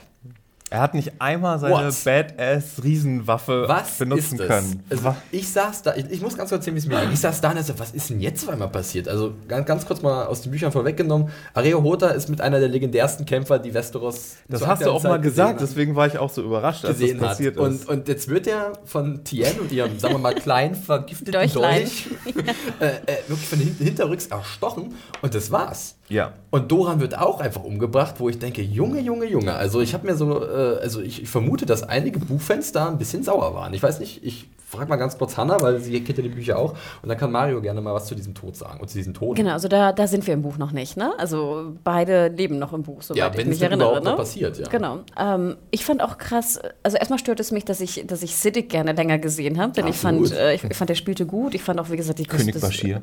genau, genau, Dr. Bashir natürlich, wie wir ihn erkennen. Ich mochte, mag auch seinen Dialekt sehr gerne. Ähm, ich war auch ein bisschen verwirrt, einfach was da jetzt passiert. Und dass Hutter einfach nur so bumm hinfällt, ne? so als Riese fand ich irgendwie auch komisch. Ähm, ich fand es da dann doch eigentlich ganz interessant. Also mhm. ich war überrascht, positiv überrascht, sage ich mal, weil ich dachte, jetzt passiert mal irgendwie was Interessantes hier. ähm, und ähm, ich war dann doch irgendwie auch gespannt, wie geht es jetzt weiter? Also ähm, shit, also die, die Revolte der, der, der Sand Snakes und äh, Laria ist jetzt wirklich äh, auf dem Höhepunkt scheinbar. Ähm, natürlich hinterfragt man auch, warum die Guards einfach da nur, die Wachen einfach nur da rumstehen. Ähm, ich fand aber schon im Vorgespräch, bevor es dazu kommt, ähm, beziehungsweise auch danach, sagt sie ja relativ deutlich, dass halt Doran äh, nicht weiß, was draußen in seinem Land abgeht. Was vielleicht noch besser gewesen wäre, wär, könnte auch nicht laufen. Das wäre ja. vielleicht noch deutlicher ja, gewesen, ja. dass er halt nie rausgeht. Das hätte man ein bisschen im deutlichen Sinne. Können. Make Dawn great again. Äh, genau, genau. genau. ähm, und das halt, ähm, sie zählt dann auf, warum das Volk und somit auch die Wächter gegen ihn sind. Und zum einen sagt sie ja, dass ähm, hier ähm, die, wie heißt nochmal, Ella? E Elia, nee, äh. Genau, dass sie halt vergewaltigt wurde. Das wissen wir noch aus der, aus der vierten Staffel Kinder, vor allem. Etc. Hm. Und dass aber auch der, das Oberon natürlich ähm, abgemorchelt, ich weiß gar nicht, was für ein Wort sie benutzt. Sie muss äh, auf jeden Butchert, Fall. sagt glaube ich, also abgeschlachtet. Schlachtet wurde. Wo ich denke so, ah, stimmt das eigentlich genau? Das wird, vergisst sie jedes Mal, dass das Twilight Combat ein fairer Wettbewerb war im Endeffekt. Das ist ihre eigene Motivation einfach, kann man nachvollziehen, weil sie halt in Oberyn verliebt war. Aber es ging alles mit rechten Dingen zu. Das wusste Oberyn, dass er da sterben kann. Und dass Oberyn halt in dem Sinne als schwacher Herrscher wahrgenommen wird. Und in dem Sinne. No weak man will ever rule Dawn again. Und das fand ich auch relativ schlüssig eigentlich. Und das hat mir gefallen. Also ich war in dem Moment eigentlich happy. Mario, bitte. Äh, was dort passiert ist, Plotpoint-mäßig, fand ich das auch eine Wucht. Und eine der wenigen Sachen, die, die nicht gespoilt wurden für mich, weil ihr müsst, ihr müsst euch das so vorstellen, ich bin in der Newsredaktion. Und ich dachte, wir nehmen den Podcast gestern, also am Montag, ja. auf. Und ich dachte äh, irgendwie so, okay, Jetzt musst du ich muss jetzt Tag den ganzen Tag durch. hier am Inter im Internet arbeiten, ohne Game of Thrones gesehen zu haben. Ich habe also sehr viele Sachen schon als Screenshot gesehen und ähm, aber, aber die ganze Dawn-Geschichte ist äh, tatsächlich an mir vorbeigegangen. Ich fand es echt ein ballsy Move, um mhm. nochmal ins Englische zu greifen auch weil du letzte Staffel gemeint hast, ey, warte mal ab. Der Typ, der, typ, der Leibwächter hier von dem, ne? Auf den, den, warte mal ab, ey, der. Boah. so frustriert. Und, und der steht da mit seiner, okay, zugegeben, sehr fake aussehenden Riesen Da habe ich auch eine andere Axt erwartet von Anfang an, muss ich zugeben. Äh, Riesenschaufel weil, da. Also er, er, nimmt sie einmal so, er nimmt seine Hand einmal los und greift sie dann wieder, als man sie im, im, im Establishment-Shot da irgendwie sieht. Und der sieht so leicht und fake aus irgendwie in dem Moment. Aber okay, ähm, nee, fand ich sehr äh, interessant. Vor allen Dingen auch, weil man ja erwartet hatte, okay, wenn Marcella jetzt tot ist und Tristan so in sie verliebt war, dann wird es ja jetzt irgendwie zu, zu ganz viel Drama kommen, weil Tristan irgendwie jetzt noch mehr irgendwie sich auf die Seite stellt und verstehen kann, warum die ähm, aus King's Landing, die Leute, die Lannisters alle so erbost sind und dann steht der Prinz hier wieder zwischen den Fronten. fauchenden Mhm. Dings und verdächtigt wahrscheinlich sie, weil die das ja ver- vermutlich waren, aber kann es nicht beweisen und äh, nö, das machen wir, das machen wir alles nicht. Nein, wir gehen nämlich auch noch Tristain um. Wir machen, wir machen hier Tabula Rasa und ähm, ja. Deswegen für mich war es auch so eine Art so, fast schon ein Eingeständnis. Okay, letztes Jahr Dorn war ein bisschen doof. Wir machen jetzt mal so einen Neustart. Absolut. Wir äh, uns von der Hälfte der Charaktere und geben äh, den Frauen die Power, was ja eigentlich gar nicht so verkehrt ist. Und da finde ich es ja auch interessant. Ich habe ja auch geschrieben, dass jetzt irgendwie Feuer drin ist in dem Ding, aber die Art und Weise, wie es passiert, und das ist halt, dass halt schon ein bisschen mit, meinen, that. mit meinen Erwartungen gespielt wird, auch als Buchleser, muss ich jetzt ehrlich mal zugeben. Ich hatte halt mir wirklich was erhofft von Doran, auch von Areo, von Tristan jetzt vielleicht nicht so viel, weil er halt auch in den Büchern eher eine große Nebenfigur ist und eine kleine Nebenfigur in dem Falle. ähm, und, und deswegen war ich da so ein bisschen sauer. Und ich konnte es dann alles nachvollziehen. Das wurde dann getoppt mit dem Auftritt von Obara und Nimeria in King's Landing. Aber kurz, Ähm, kurz gleich nochmal noch da. Wo ich gleich zu sprechen komme. Genau, bitte, zurück. bitte. Ich fand halt ein bisschen schade, dass sie, gerade wenn es jetzt Tabula Rasa oder Karten werden neu gemischt in Dorn äh, gewesen wäre, finde ich es halt so schade, dass sie die Falschen umgebracht haben. Also sie haben genau die umgebracht, die ich gerne weitergesehen hätte und die behalten, die ich nicht Du hättest sehen also möchte. auch auf Alaria definitiv Ja. verzichten können und auf die Sand Snakes und Auf jeden Fall. Und Ja, das aber würde ich dann, weißt du, was dann gekommen wäre? Da wäre der Shitstorm gekommen. Äh, wieder müssen vier Frauen äh, in der Serie sterben. Ja, dann lasst Ilaria da und tötet die drei Sand Snakes. Hm. Nee, aber ich Die fand. Sandschrollers Elaria, oder so. Jetzt dann- Sandschrollers. dann die Entschuldige, aber. Elaria, die muss, die muss noch Szenerie kauen. Ja. Die, die muss noch, als Herrscherin jetzt, die hat noch so viel irgendwie sich, ähm, äh, nee, die will ich noch haben, bitte. Die, die ist die mein gute- Guilty Pleasure. die Mehr als Dr. Bashir? Ja, Okay. weil, weil, Okay. weil ich glaube, da war nicht so viel rauszuholen aus seiner, ich bin so ein vernünftiger Herrscher. Ich, Also gut, aus der Figur, die wir in der Serie gesehen haben, bis jetzt nicht so viel, Ja. aber allein aus der Vorlage hätte man sehr viel aus da, da will ich lieber mein, mein, mein Guilty Pleasure in Elaria haben, wie sie Okay. Ja, aber mit großen Gesten und uns doch Ja, Gesichtsausdrücken das, ne, das sich ist so da auch so. mit den Haaren. das Das, ist ist so. Ah, fehlt noch so ein Wind, finde ich. So ein Bollywood-Wind oder so. oder einer mit so einem Blasebike, der immer Genau. mit dir mitläuft und dir permanent so Wind ins Haar bläst. Ja. Obwohl ich fand auch wunderschön, sie hatte ja so, ein- auch so diese, die Kleidung, die sie trägt, finde ich so geil. Und die ist Ja. auch so, so noch ein bisschen so, so Battle-mäßig, ne? weil es so überkreuzt ist mit Mhm. Leder auch noch gemischt. Also ich finde es auch wunderschön. Ja, da kann ich auch mit leben. Übrigens, da habe ich letztens erst gesehen in ähm, der Finalfolge der letzten Staffel die Szene, in der rauskommt, wie sie ähm, ähm, die kleine Lenz ja. äh, vergiftet haben. Die ist so unglaublich cool. Wie sie da steht irgendwie und dann blutet ihr die Nase und sie holt da ihr Gegengift raus. Chuck, This is how we do it in Mic drop.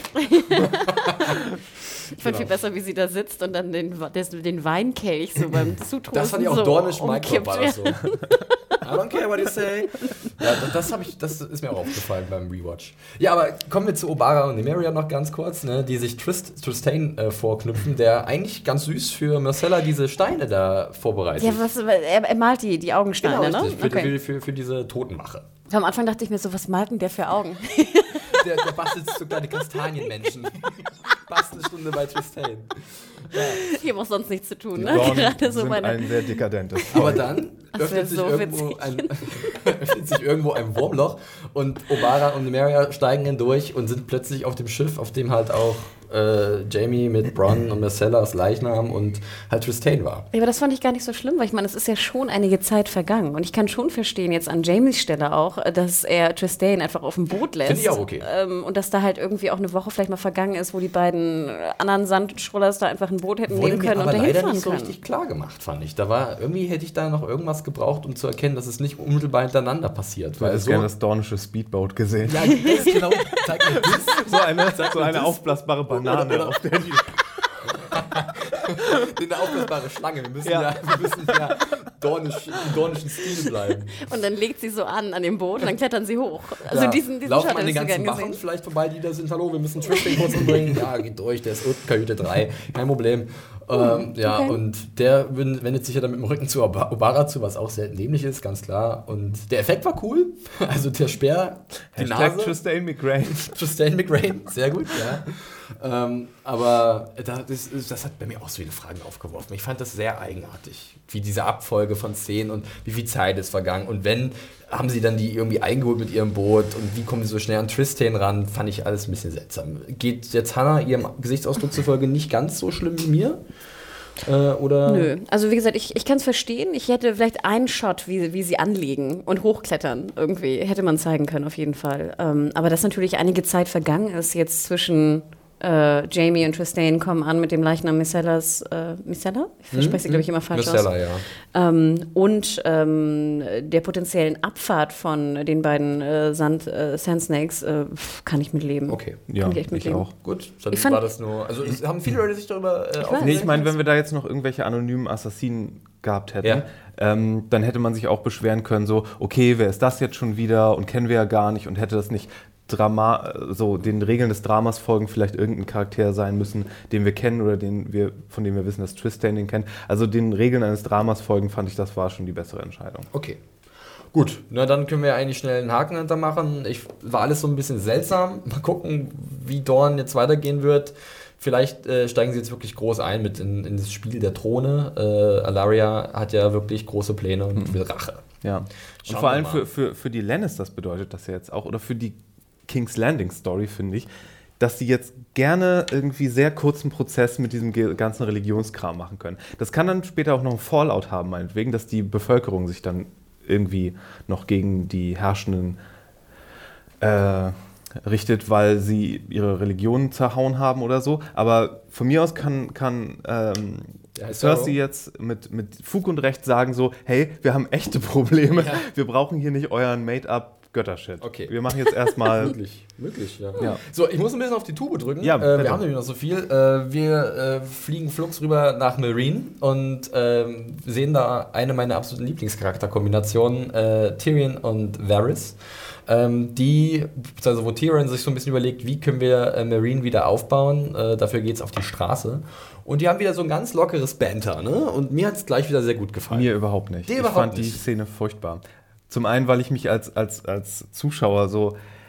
Ich fand das so insulting, dass sie äh, so, wisst ihr noch, wer Tyrion ist? Tyrion, das ist der, der viel trinkt, der eine lockere Zunge hat. Und ach so, übrigens, äh, damit ihr es wisst, er ist der Nette, der, ne, der, damit ihr auch wisst, für wen ihr hier, wen Oh, ihr hier anfreundet du seid. das? Er ist der, das? er ist der Nette. Erinnert ihr euch? Er gibt einen alt, äh, armen Menschen Geld und so. Und, und dann und muss unbedingt wieder erwähnt werden, dass Varys keinen Penis hat, weil das ist sein Character Trait Nummer eins. Es muss erwähnt werden. Naja, ich würde nicht sagen, das Ah. ist der Character Trait Nummer 1. Nein, aber es ist, ähm, vergesst niemals. niemals, this man has no dick. Ja, gut, aber ich finde, ich find hier, für mich war es schon Varys mehr wirklich der, der, äh, der Strippenzieher von zahlreichen Spionen, das natürlich sehr wertvoll ist, eine sehr wertvolle Eigenschaft oder ähm, zumindest. Äh, Ich kann, okay, ich sage, die, äh, seine, seine Zeile mit ähm, meine Vögelchen werden bald Lieder von Männern in goldenen Masken singen. Das war sehr schön. ja, und ich. Und ich fand auch generell schön, dass äh, nochmal gefragt wird, wer hat eigentlich dieses Attentat ähm, organisiert? Denn das habe ich auch schon wieder vergessen irgendwie. Dass ja irgendwer muss das ja irgendwie Ja, ja. Ähm, instruiert haben. Und ähm, da bin ich doch ganz gespannt, was daraus jetzt passiert. Was mich stört an der Szene war, dass sie sagen, ja, du kannst jederzeit hier irgendwie umgebracht werden, aber wir laufen ohne Guards hier rum. Ja, fand ich auch sehr riskant, muss ich sagen. Besonders es gibt so eine Szene auf so einem Platz oder Das- so, da sieht man ja wirklich, das, ich fand das gut, gut gefilmt, weil ähm, du hast den Eindruck bekommen, dass Marine sehr groß ist, dass es Chaos ist, also die ganze Stadt ist, sieht halt ziemlich äh, zugerichtet aus. Und dann diese Aufnahme oder diese Kamerawinkel, die hinter irgendwelchen Balustraden sind, nach dem Gefühl, du wirst beobachtet.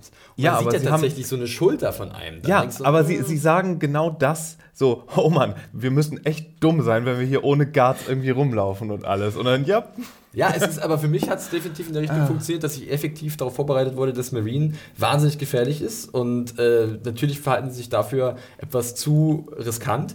Aber es hat die, wir gehen die überhaupt Botschaft nicht für als mich- normale Leute durch, oder? mich Nein. Übermittelt, auch wenn es ein bisschen plump war. Ich fand auch Tyrions Valyrisch sehr amüsant, muss ich sagen. Da musste ich halt auch ein bisschen lachen. Also mir hat das schon gut gefallen. Ich, ich fand auch genau, wie du sagtest, ich fand, es wurde deutlich, was Marine eigentlich ist. Also, dass es auch einen Alltag gibt in Marine, der scheinbar jetzt brach liegt, wo die, wo die Königin irgendwie weggeflogen ist. Wir haben, was ich immer sehr schön finde, diese Art von Graffiti mag ich immer gern und ich mag auch immer natürlich gern, wenn irgendein so ein Priester von Raylor irgendwas sagt, weil ich das immer super spooky finde, egal was die tun und egal was Mhm. Hört sich sagen. aber wahnsinnig fanatisch an. Also gleich Und ich kann es irgendwie auch verstehen, dass jetzt die Bevölkerung natürlich, sie wurde einerseits befreit und jetzt irgendwie ist sie weg und nu? Mhm. Ne? Es ist alles so, jetzt sind die Fighting Pits wieder, wieder offen. Sklaverei ist ja immer dann so teilweise wieder da. Es ist im Endeffekt ist ja glorifizierte Sklaverei, die Fighting Pits. Ne? Genau. Das sind Kämpfer, die Sklaven sind. Ähm, was ich nicht ganz verstanden habe, ist, dann hören wir ja sozusagen Alarm und Leute laufen weg und wir sehen diese, diese brennende ähm, Flotte von, Ja. äh, von Danny in der Bucht, wo ich mich immer frage, wäre ich jetzt die, die ähm, Sons of the Harpy, die scheinbar das ja initiiert haben, würde ich doch eher irgendwie die Boote verkaufen, oder nicht? Oder Es irgendwie. ist, es ist eine sehr gute Frage, die ich mir auch gestellt habe. Wer hat diese Boote angezündet? Weil, wie du sagst, Sons of the Harpy, die wollen ja eigentlich, dass Daenerys wieder abhaut. Also, warum zerstöre ich eine Möglichkeit, dass sie abhaut? Also, deswegen glaube ich noch nicht so richtig, dass ja, und es die warum Sons of the zerstören? Harpy Ich kann sie doch verkaufen, oder nicht? Ja, kannst du auch verkaufen, klar, aber weiß nicht, ob du dann so mal so hunderte Schiffe mal schnell los wirst. Musst Hast- du erstmal einen Abnehmer finden. Hast du eine, hast du eine, Wer will Theorie, 100 Schiffe haben? hast du eine Theorie zu, äh, wer. Ich könnte mir vorstellen, dass, also äh, Tyrion sagt ja auch, es ist sowohl die Sons of the Harpy als auch die befreiten Sklaven könnten für Unruhe sorgen. Nee, ich meinte jetzt nicht die, sondern wer der geheime Anführer der Harpy ist. Ich glaube, den haben wir noch nicht kennengelernt. Hm, na, ich weiß nicht. Ich glaube, Wen gibt's denn da noch? also Ah, weiß ich nicht. äh, bitte Da, da sag. Ja. es könnte, also es muss jemand, also für, für, ich weiß nicht, so einen richtigen Dun, Dun, Dun Also, Twist, na. könnte es jemand irgendwie sein, die, um sie herum.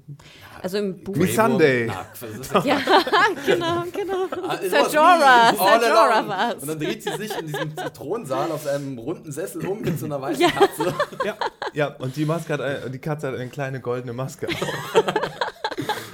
Damit auch jeder versteht, dass sie der Son of the Harpy Genau. ist. Ich bin zwar hier in diese Stadt erst gekommen, aber mein Großvater, wie sich herausstellte, war der Master von so und so. Und deswegen habe ich jetzt seinen Posten ja, eingenommen. nee, also bis jetzt so ergibt das ich, alles. Ich sehe da noch keinen wirklich Aber sag mal, im. Buch haben wir ja eine Auflösung, wer der Ja. Anführer ist. Also, ne? beziehungsweise es wird relativ deutlich gesagt, wo das noch konkret nachgewiesen werden muss. Mhm. okay. Das könnte, also Okay. theoretisch, nee, dann würden wir das Buch ja spoilern. Oh, Machen das wir geht lieber nicht. nicht. Nee, Machen ah, wir ah. lieber nicht. Aber es ist anders auf jeden Fall im Buch. Es ist anders. Und ich dachte, die Sachen wären jetzt anders. Ein bisschen Vorteile haben wir noch, Mario. Und ich, ich muss uns entschuldigen. Ähm, ja, das mit diesem Hafen ähm, haben auch einige Leute so ein bisschen nicht ganz verstanden, warum das auf einmal Feuer fängt. Und generell, wo haben die, haben die auf einmal die ganzen Boote her? Also Daenerys, die ganzen, brennt sowas so leicht? Ja, das, das war halt ganz klare äh, Industriesabotage. Ähm, Mal abwarten, wer dahinter steckt. Ich finde halt Marine jetzt sehr spannend, weil halt auch ähnlich wie bei den Kicks Landing so viele undurchsichtige Parteien da gerade in diesem Riesentopf mit rummischen. Ähm, du hast halt zum einen die Sons of the Harpy, du hast die befreiten Sklaven, du hast natürlich jetzt auch die Fanatiker wieder, die, das, da reicht ja die Szene. Die reicht uns ja wirklich, um uns vor Augen zu führen, okay, in King's Landing gibt es die Sparrows und hier gibt es halt die, An, also die, die Anhänger von Rolor. Und wie wir wissen, gehen die auch über Leichen für ihre, für ihre äh, Ziele. Und deswegen finde ich das ganz spannend zu sehen, wie halt jetzt Tyrion damit umgehen wird und generell, wie halt dieser Rat damit umgehen wird. Mit Sunday, Gravo und Varys. Ich glaube auch im Endeffekt, dass die Boote einfach nur so Zeichen sein sollten, es gibt jetzt irgendwie Unruhe Ja, hier. Und sie ja. ist ganz extrem und keiner weiß Bescheid, wer es war und was hier passiert. Und jetzt Ja. muss irgendwie Tyrion mit seiner Cleverness und auch mit Varys natürlich zusammen, müssen das irgendwie lösen. Ja. Vor allen Dingen braucht Daenerys dann ja wahrscheinlich wieder die Dothraki am Ende, um ihren Feldzug weiter zu Eine fast perfekte Überleitung zum nächsten Handlungsstrang, aber wir müssen vorher noch über unser weiteres oder das nächste Duo sprechen. Ähm, Dario und Jorah, die sich ja. ich liebe Mario sein Gesichtsausdruck. Wir müssen ja mal so einen Videopodcast eingehen. Also, was euch hier entgeht. Ähm, die beiden Ritter in glänzender Rüstung begeben sich auf die Suche nach ihrer Königin und reiten durch äh, die Lande irgendwo hinter Marine und entdecken da auch relativ schnell diesen Ja, durch, Ort. die, durch die Lande, Lande von Nordirland. Genau, richtig. Diesen, diesen, diesen, diesen Ort, wo halt ganz viele äh, Trampelspuren sind. Und in der Mitte ist natürlich so ein grüner Fleck, da wo Daenerys stand. Und da findet Jorah natürlich den Ring, die sie hat fallen lassen. Weil die ganzen 100.000 Reiter, die hinterher kamen, sind nämlich auch alle um diesen Punkt noch rum. Ja, Obwohl natürlich. das kein Sinn Die sind nicht einfach vorbei. Die haben halt so, so ein Absperrband genommen, so hier bitte nicht, hier hat die Daenerys einen wichtigen Hinweis fallen lassen, der für den Plot extrem relevant ist. Also bitte nicht hier drüber reiten. Mit so einer Kelle, so ein Polizist, der alle vorbeileitet. ja. vorbei, hier gibt es nichts zu sehen. Ja, aber wie gefällt euch denn das Duo? Also es wird ja so ein bisschen auch auf dieses, auf ein neues Banter angespielt, so eine neue Chemie zwischen den beiden. Äh, Dario zieht Jorah ein bisschen auf, aber sagt auch selbst, na, ich könnte mir vorstellen, dass ich in vielen Jahren so aussehen werde wie du oder so sein werde wie du. Ja, es ist ja auch ein bisschen natürlich äh, fickelinsch, würde ich jetzt sagen, dass der Lover mit dem, der sie liebt, sozusagen darum reitet. bekommen wird. Und ich meine, ich glaube jetzt nicht, dass Dario Liebe empfindet gegenüber Dani. würde ich jetzt mal behaupten. Ich glaube, er mag sie oder pff, ich weiß nicht, ob er Also er überhaupt. ist schon sehr von ihr überzeugt. Er sagt ja auch, er hat Bock auf die Welt, die Daenerys irgendwann erschaffen wird. Was genau, ja er will sie sehen, ne? Finde ich auch. Aber Deswegen ich, könnte er ihr zum Abschied ja noch eine Dothraki Super Steinmenschenarmee.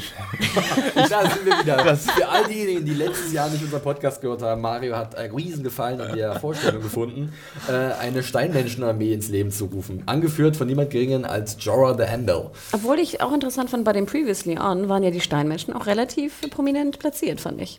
Das habe ich nicht gesehen, glaube ich. Ich glaube, ich weiß auch gerade gar nicht. Hm, guck an. Ja, wir sehen jetzt ja auch Jorah, wie die, seine, ich glaube, der linke Arm ist es, seine, seine Erkrankung, ähm, Grayscale, äh, weiter zunimmt. Es hat sich irgendwie vielleicht noch mehr verfestigt, ist ein bisschen, hat sich ein bisschen Auch ein ganz verbreitet. cooles Tattoo eigentlich.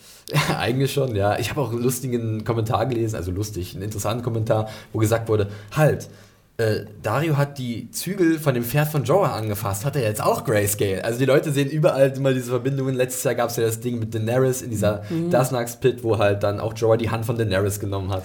Genau, aber ich glaube, wir hatten da schon etabliert, dass es nur so instantly ansteckend ist, wenn, wenn so ein kompletter Steinmensch das mit dir macht. Weil da gab es ja diese Szene mit ich Tyrion. zugeben, ich bin mir bei Grayscale langsam auch nicht mehr so richtig sicher, wie das sich verbreitet. Da Die haben ja auch gesagt, dass Daenerys als Targaryen vielleicht immun ist dagegen, weil ja, Ja. äh, sie irgendwelche valyrisches Blut, High Valyrian Blut oder keine Ahnung. Ähm, das ist alles noch so ein bisschen vage. Mhm. Aber vielleicht kann uns ja da ein Zuhörer nochmal oder eine Zuhörerin etwas erleuchten, wenn er da eine konkrete Antwort hat. Ja, gut, ist halt so ein Überbrückungsplotline, sagen wir ganz ehrlich. Die beiden reiten halt umher und finden halt den Hinweis. Und dann sehen wir ja auch schon Daenerys und ziemlich, wie ich finde, auch wenn man natürlich den Effekt sieht, beeindruckenden, beeindruckende Aufnahme von dieser gewaltigen Kalasai, die ja wirklich schon am Ende der letzten Staffel gigantisch war. Ja. Fand ich eigentlich ganz cool.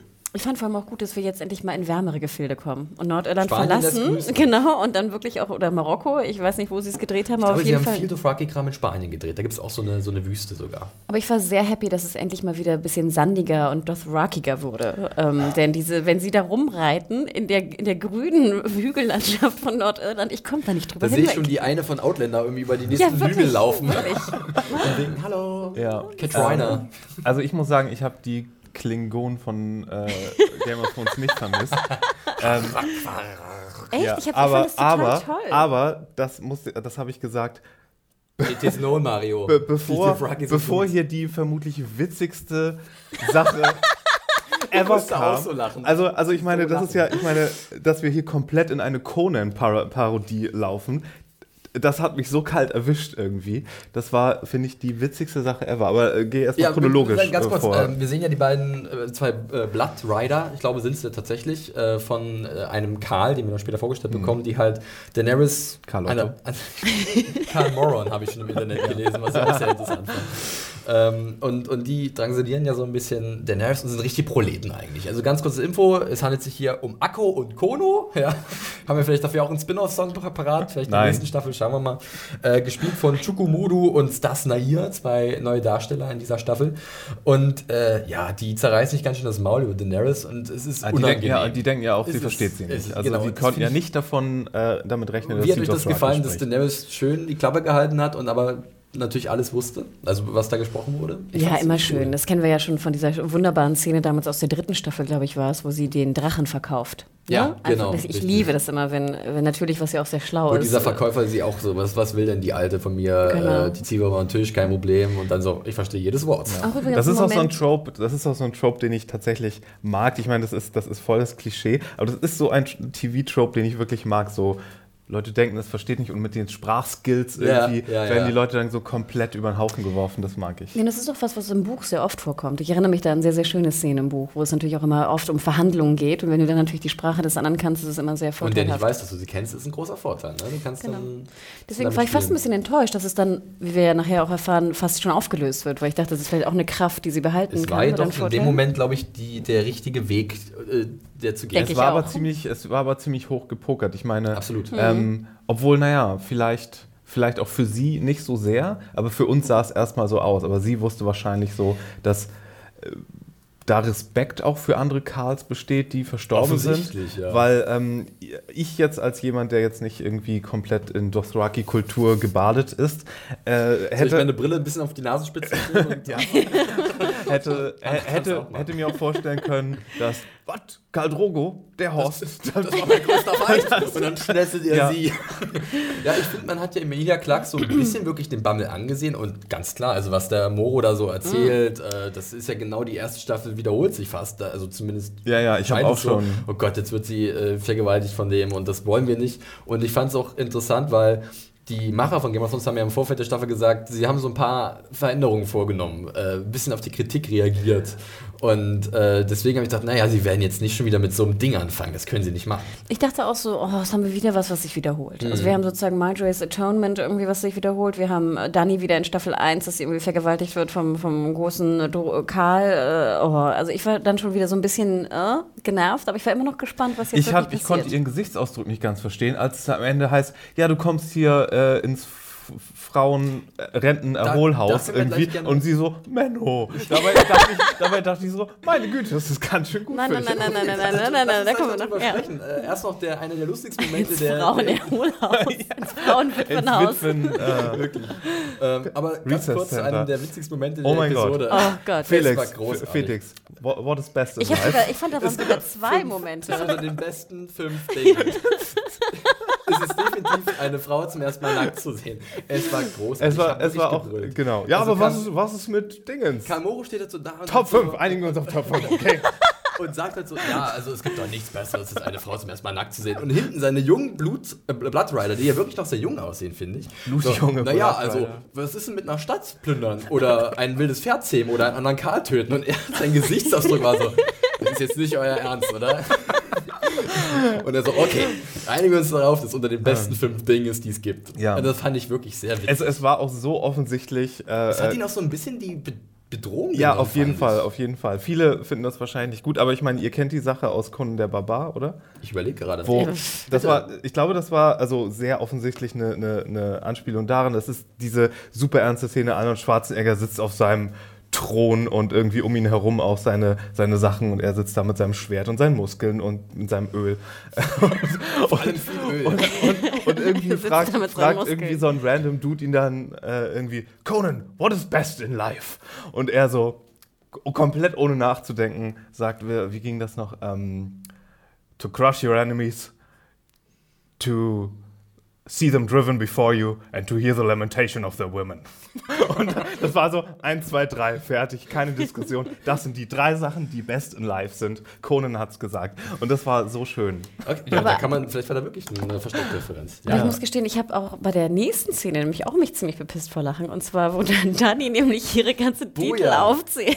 Das war super. Ja. Queen, Queen of Dragons und Khaleesi auf Hase nicht gesehen. Und Dann habe ich mal äh, bei den Jugendspielen für Olympia war ich Zweiter beim Stabhochsprung. Also das ganze Programm. Gott, ich dachte auch so, Gott, wie lange haben wir das nicht mehr gehört? Und dann echt so diese Pause und dann so, wow, das, Das ist. Nothing. Das ist wirklich so eine Bewerbung von einem 35-Jährigen, der noch so Schulpraktika mit auf seine. Genau, richtig. Ja, aber äh, dann kommt ja der, der ultimative Mic-Drop, wenn man das schon fast so nennen kann. Und dann gibt es diese, dieser Satz, ja, ich bin die äh, Witwe von Karl Drogo. Und da entgleist es ja Karl Moro so ein bisschen. Öh. Ugh, von dem habe ich schon mal gehört. Ja, äh, der, der ist ja ein großer Name und von da an ist sie ja so sicher eigentlich. Und sie will eigentlich gleich so handeln, okay, bringt mich zurück nach Marine, ihr kriegt Pferde dafür, alles Guti. Und er so, naja, nee, in unserer Kultur läuft das ein bisschen anders ab. Äh, die Witwen der Karls, die kommen an eine heilige Stätte und die trägt den Namen Vas Dofrak. Und die kennst du schon? Oder? Wir haben die schon, Kennen wir aus auch in der Büchern. Serie kennen wir sie aber auch. Also ich weiß, dass es Richtig. schon mal erwähnt wurde, ich glaube damals, als Caldrogo dann gestorben ist, war auch die Ähm, Diskussion. Und ich glaube, in der ersten Staffel sind sie tatsächlich auch nach Vas Dofrak gereist. Ja, Und das, ist kam ein statischer Ort. Also Das ist genau, das, ist ein fester ähm, Ort, ähm, wo halt ja ähm, die ganzen Witwen der Karls äh, leben und die nennen sich, äh, oder gibt es so einen Rat, der über diesen Ort äh, herrscht, äh, der aus Witwen besteht und die nennen sich Dosh Kalin. Und die müssen halt ihr gesamtes restliches Leben nach dem Tod ihres Gatten in diesem Ort verbringen. Das erinnerte mich damals schon so ein bisschen natürlich auch an, ich weiß nicht, es ist Klingt ein, jetzt per se erstmal nicht. an verschiedene Aber Bräuche nicht, ja wenn auch. du die Pläne hast wie Daenerys, aber bitte. Aber das ist ja auch ein bisschen so eine Anlehnung, so habe ich es zumindest damals auch verstanden oder auch in den Büchern an. Es gibt ja auch äh, andere Kulturen, auch auf der Welt, in der wir uns befinden, wo dann auch Witwen mitverbrannt werden mit den, Ja, mit den Ehemännern oder auch, äh, also ich setze mal da, es ist eine Anlehnung äh, an. Und wir haben es, wie gesagt, in der ersten oder zweiten Staffel auch schon mitbekommen, dass sie eigentlich dahin müsste. Ne? Das war schon mal debattiert worden. Und äh, ich musste auch sehr lachen. Wir haben ja nicht nur die beiden Blood Rider, sondern auch die zwei Frauen. Von, Hatte Head auf. ähm, Gell, hör. die immer so ein bisschen wie so, ja, wie so auch Comic Relief, so Kommentare abgaben. Ne? Und äh, da fand ich aber auch ganz, äh, ganz interessant, als sie dann beide sagten so, oh ja, ne, geil, haben schickt sie mal, gefreut. genau, Natürlich. schickt sie mal It da is- in dieses, in das Frauenwitwenhaus da. Und dann dachte ich so, oh shit, okay, das wird wohl Und äh, kein will Spaß ja werden. nicht, die will ja irgendwann nach Westeros. Die Ja, will ja aber es ist doch viel besser, wenn du an einem festen Ort bist, wo du gerettet werden kannst, wo dir potenziell erstmal nichts passiert. Das ist Äh, für den Moment ist es erstmal das Beste, was ihr passieren konnte. Ja, Bevor und- sie halt vergewaltigt wird, umgebracht wird oder so. Und, und, und äh, deswegen kannst du deinen Schmollmund ja mal schön einstecken erstmal. Aber ich muss auch gestehen, als irgendwann dachte ich so, oh shit, wie ist es da eigentlich? Und dann dachte ich wieder so, ich bin eigentlich ziemlich gespannt, wie es da ist. Weil ich kann mir richtig vorstellen, dass es jetzt irgendwie so ein totales Bitchhaus ist, wo irgendwie Khaleesi sich irgendwie durchsetzen muss äh, unter diesen ganzen Frauen und Witwen. Das, das Rocky ist the new black. Ja, genau, äh, Desperate Dothraki oder sowas. Äh, Housewives Dothraki auf Kalasar oder auf Dosh Kalin, auf was Dothrak, was auch immer. Was Dothrak. Wenn vorher nicht Drogo vorbeikommt und sie mal rettet, wenn Von er fertig Drachen sehen geschlafen wir, hat. sehen wir ja nix, aber äh, der dürfte ja immer noch da unterwegs sein. Hat sich ja. Achso. Drogon. Achso, ich dachte jetzt. Äh, Drogon, sorry. Ja, Drogon. Ich dachte jetzt an, Benannt an den, ich dachte jetzt an den Karl. Habe ich was nicht mitbekommen? Nein, nein, der ist, der fort. ah, genau. Karl Drogo ist Ich der. fand auch interessant, dass sie sie als Hexe betiteln wegen den weißen Haaren und den, was sagt, blauen, Blaue Augen. blaue Augen und so. Ähm, vielleicht wird sie deswegen auch ein bisschen anders angefasst dann da, weil sie skeptisch sind. Naja, schauen wir mal. Ähm, dann springen wir schon zum vorletzten Ding, das geht auch relativ fix, das ist Bravos. Ähm, da sehen wir Arya und in einer neuen Rolle, und zwar als blinde Bettlerin in den Straßen der Handelsmetropole. Ja, die hat ihre Strafe bekommen dafür, dass sie in der letzten Staffel ähm, ein Gesicht ausgeliehen hat, ohne Genehmigung. Äh, hat ja Maren Trant äh, das dann falsche erledigt. Leben genommen hat. Richtig, das falsche Leben. Und ich finde das eigentlich ganz cool. Ähm, ich habe das in meiner Review gar nicht so richtig geschrieben. Ist mir beim zweiten Mal sehen der Folge aufgefallen. Ist schon, wie halt um, um sie herum die ganzen Stimmen zu hören sind. Und es ist ja auch so ein bisschen ihre Aufgabe, darauf zu achten, vielleicht mit, zu lernen, mit den Ohren zu sehen. Und man hört so, have you heard what happened to the King's Guard? Also man merkt so, in der Stadt ist Leben und äh, es gibt bestimmte Themen, die die Leute besch beschäftigen. Und das fand ich eigentlich ziemlich cool. Wie ging es euch, als ihr Arya gesehen habt und äh, diese Einführung? Ja, wenn wir jetzt dabei bleiben, dass sie blind ist, dann. Bis zum Ende der Staffel. Da, dann, ja, es gab ja im Trailer schon diese Aussage, so du bekommst eine zweite Chance vom äh, God of Death, aber ähm, Manifest oder God, Manifest genau, God, genau.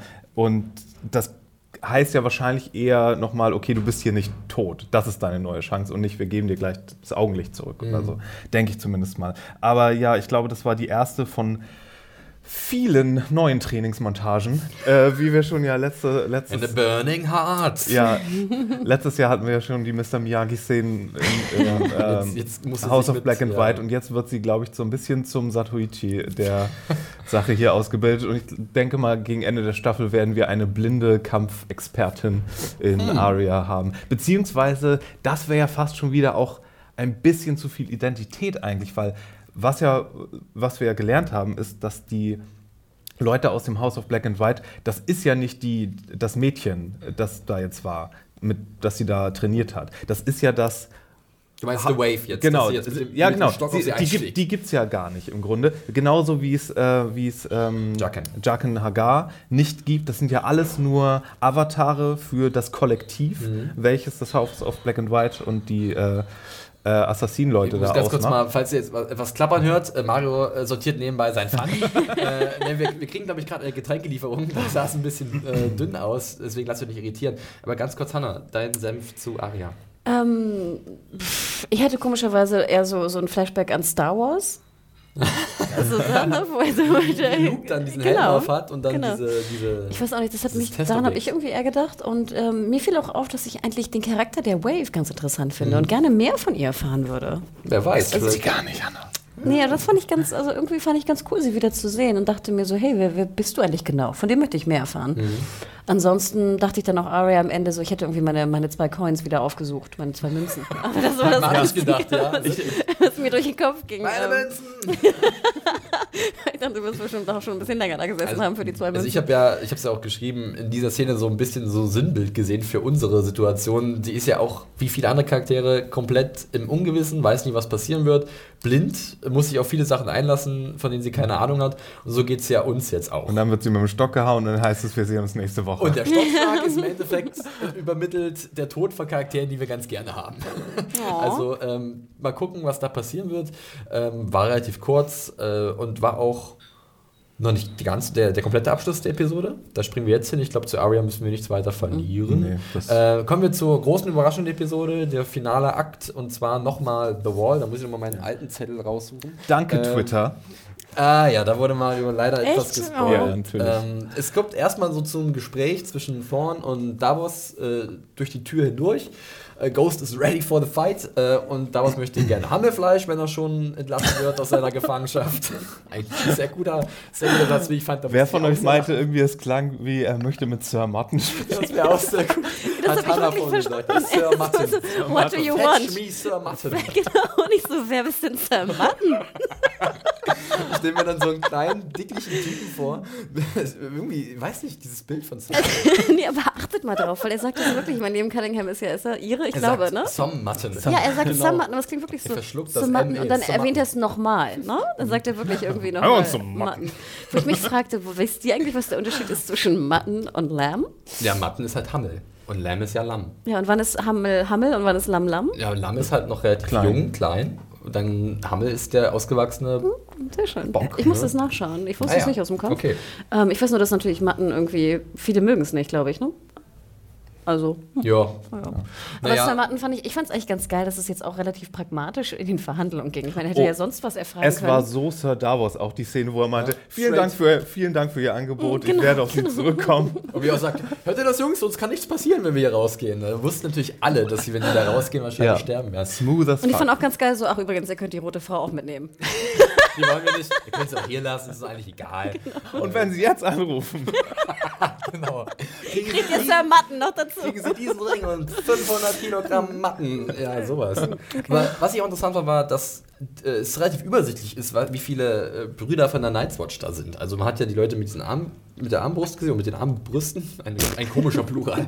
ähm, und es waren jetzt nicht so viele. Es gibt ja auch nicht mehr so viele. Die wurden ja beim Kampf um die Wall, Watchers on the Wall, ziemlich dezimiert gegen die Whitelings. Und äh, die sind ja hemmungslos unterbemannt. Und äh, von daher kann ich mir schon vorstellen, dass man diese Überzahl, die jetzt noch da ist, durchaus überwinden kann. Ja, so ganz verstehe ich es auch noch nicht, weil ich immer denke, du bist jetzt ja zwischen zwei Parteien. Also aus dem Norden kommen die, die ganzen White Walker, Ja, da- glauben die ja. Zombies, glauben die ja whatever. dummerweise auch noch nicht. Aber es werden ja auch ein paar in Hardhome von denen gewesen sein, oder? Nicht alle sind ja Eigentlich schon. so, also die werden ja auch berichtet haben, was da passiert ist. Und auf der anderen Seite, auf dem Gift, sind die ganzen Wildlings. Also ganz ehrlich, ich meine, ihr seid irgendwie muss sich- 300 Hansels da auf Der der, auf der scheiß Burg. ja, absolut. Ähm, naja, und ähm, dann werden sie halt, äh, bekommen sie Bedenkzeit und Davos sagt, okay, wir brauchen einen Plan, wir müssen, also der eine sagt sogar, okay, Ed ist unsere einzige Chance, was ist denn das? Ed war noch nie von irgendjemand die einzige Chance, weil Ed ist immer so ein Mitläufertyp gewesen, aber ganz nett. Und dann kommt Davos halt und sagt, Stunde von Edmann. sagt halt Davos, the Red Woman, ne? die, die Melisandre ist noch unser Assen. hört, hört. Hört, hört. Und dann sehen wir halt Melisandre.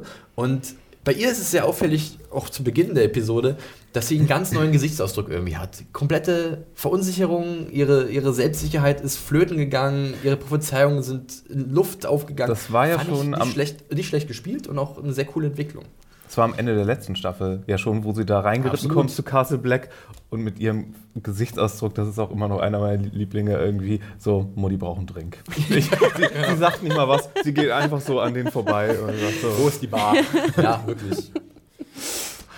Ja. Ja, Ja, aber ist es. Ganz kurz, Hanna, die Entwicklung, du hast ja vorhin schon kurz angedeutet, dass dir das gefällt jetzt. Äh, Ja, komplett. Also ich kann sie- von dieser neuen Seite zu sehen. Ich kann sie auch ein bisschen verstehen. Also wir denken noch mal zurück, war das in Staffel 4, glaube ich, wo sie ja auf diesen anderen äh, roten Priester ge gestoßen ist mit äh, äh, Thoros of, or Thoros of Mir. Genau, der natürlich hier sein ähm, Derek, wie heißt der? Brambarian? Brom-. Bromborium? Derek Bromborium. Bromborium. Ähm, dass er ihn, dass äh, dieser halt ihn wieder zurückholen kann. Also sie weiß natürlich um die Kraft und sie weiß, dass sie ihr Schattenbaby produziert hat und ihre letzten Dinge, die sie angestellt hatte, haben irgendwie nicht so ganz gefunkt. Und ich meine ganz ehrlich, ich wäre auch ganz schön pisst. Dann gucke ich in diese scheiß Flammen Tag ein, Tag aus. Und sehe verarscht mich, da irgendwie- Strich auf Faden. Was ist denn das? Da wäre ich ja wirklich auch ein bisschen sauer mit meinem Ja. Holo. Na, sie sieht ja Ähm, auch, sie hat, sie hat ja auch angeblich Jon Snow äh, in Winterfell Genau, gesehen. sie hat Stannis gesehen auf dem Thron sehen. oder was auch immer, Wobei ich genau. sagen muss, das kann ja noch alles eintreten, ne? Ja, aber sie, wenn mal ganz ehrlich, sie hat Stannis auf dem Thron gesehen oder irgendwas, oder? Na, dass er die Schlacht gewinnt, nachdem, äh, ja.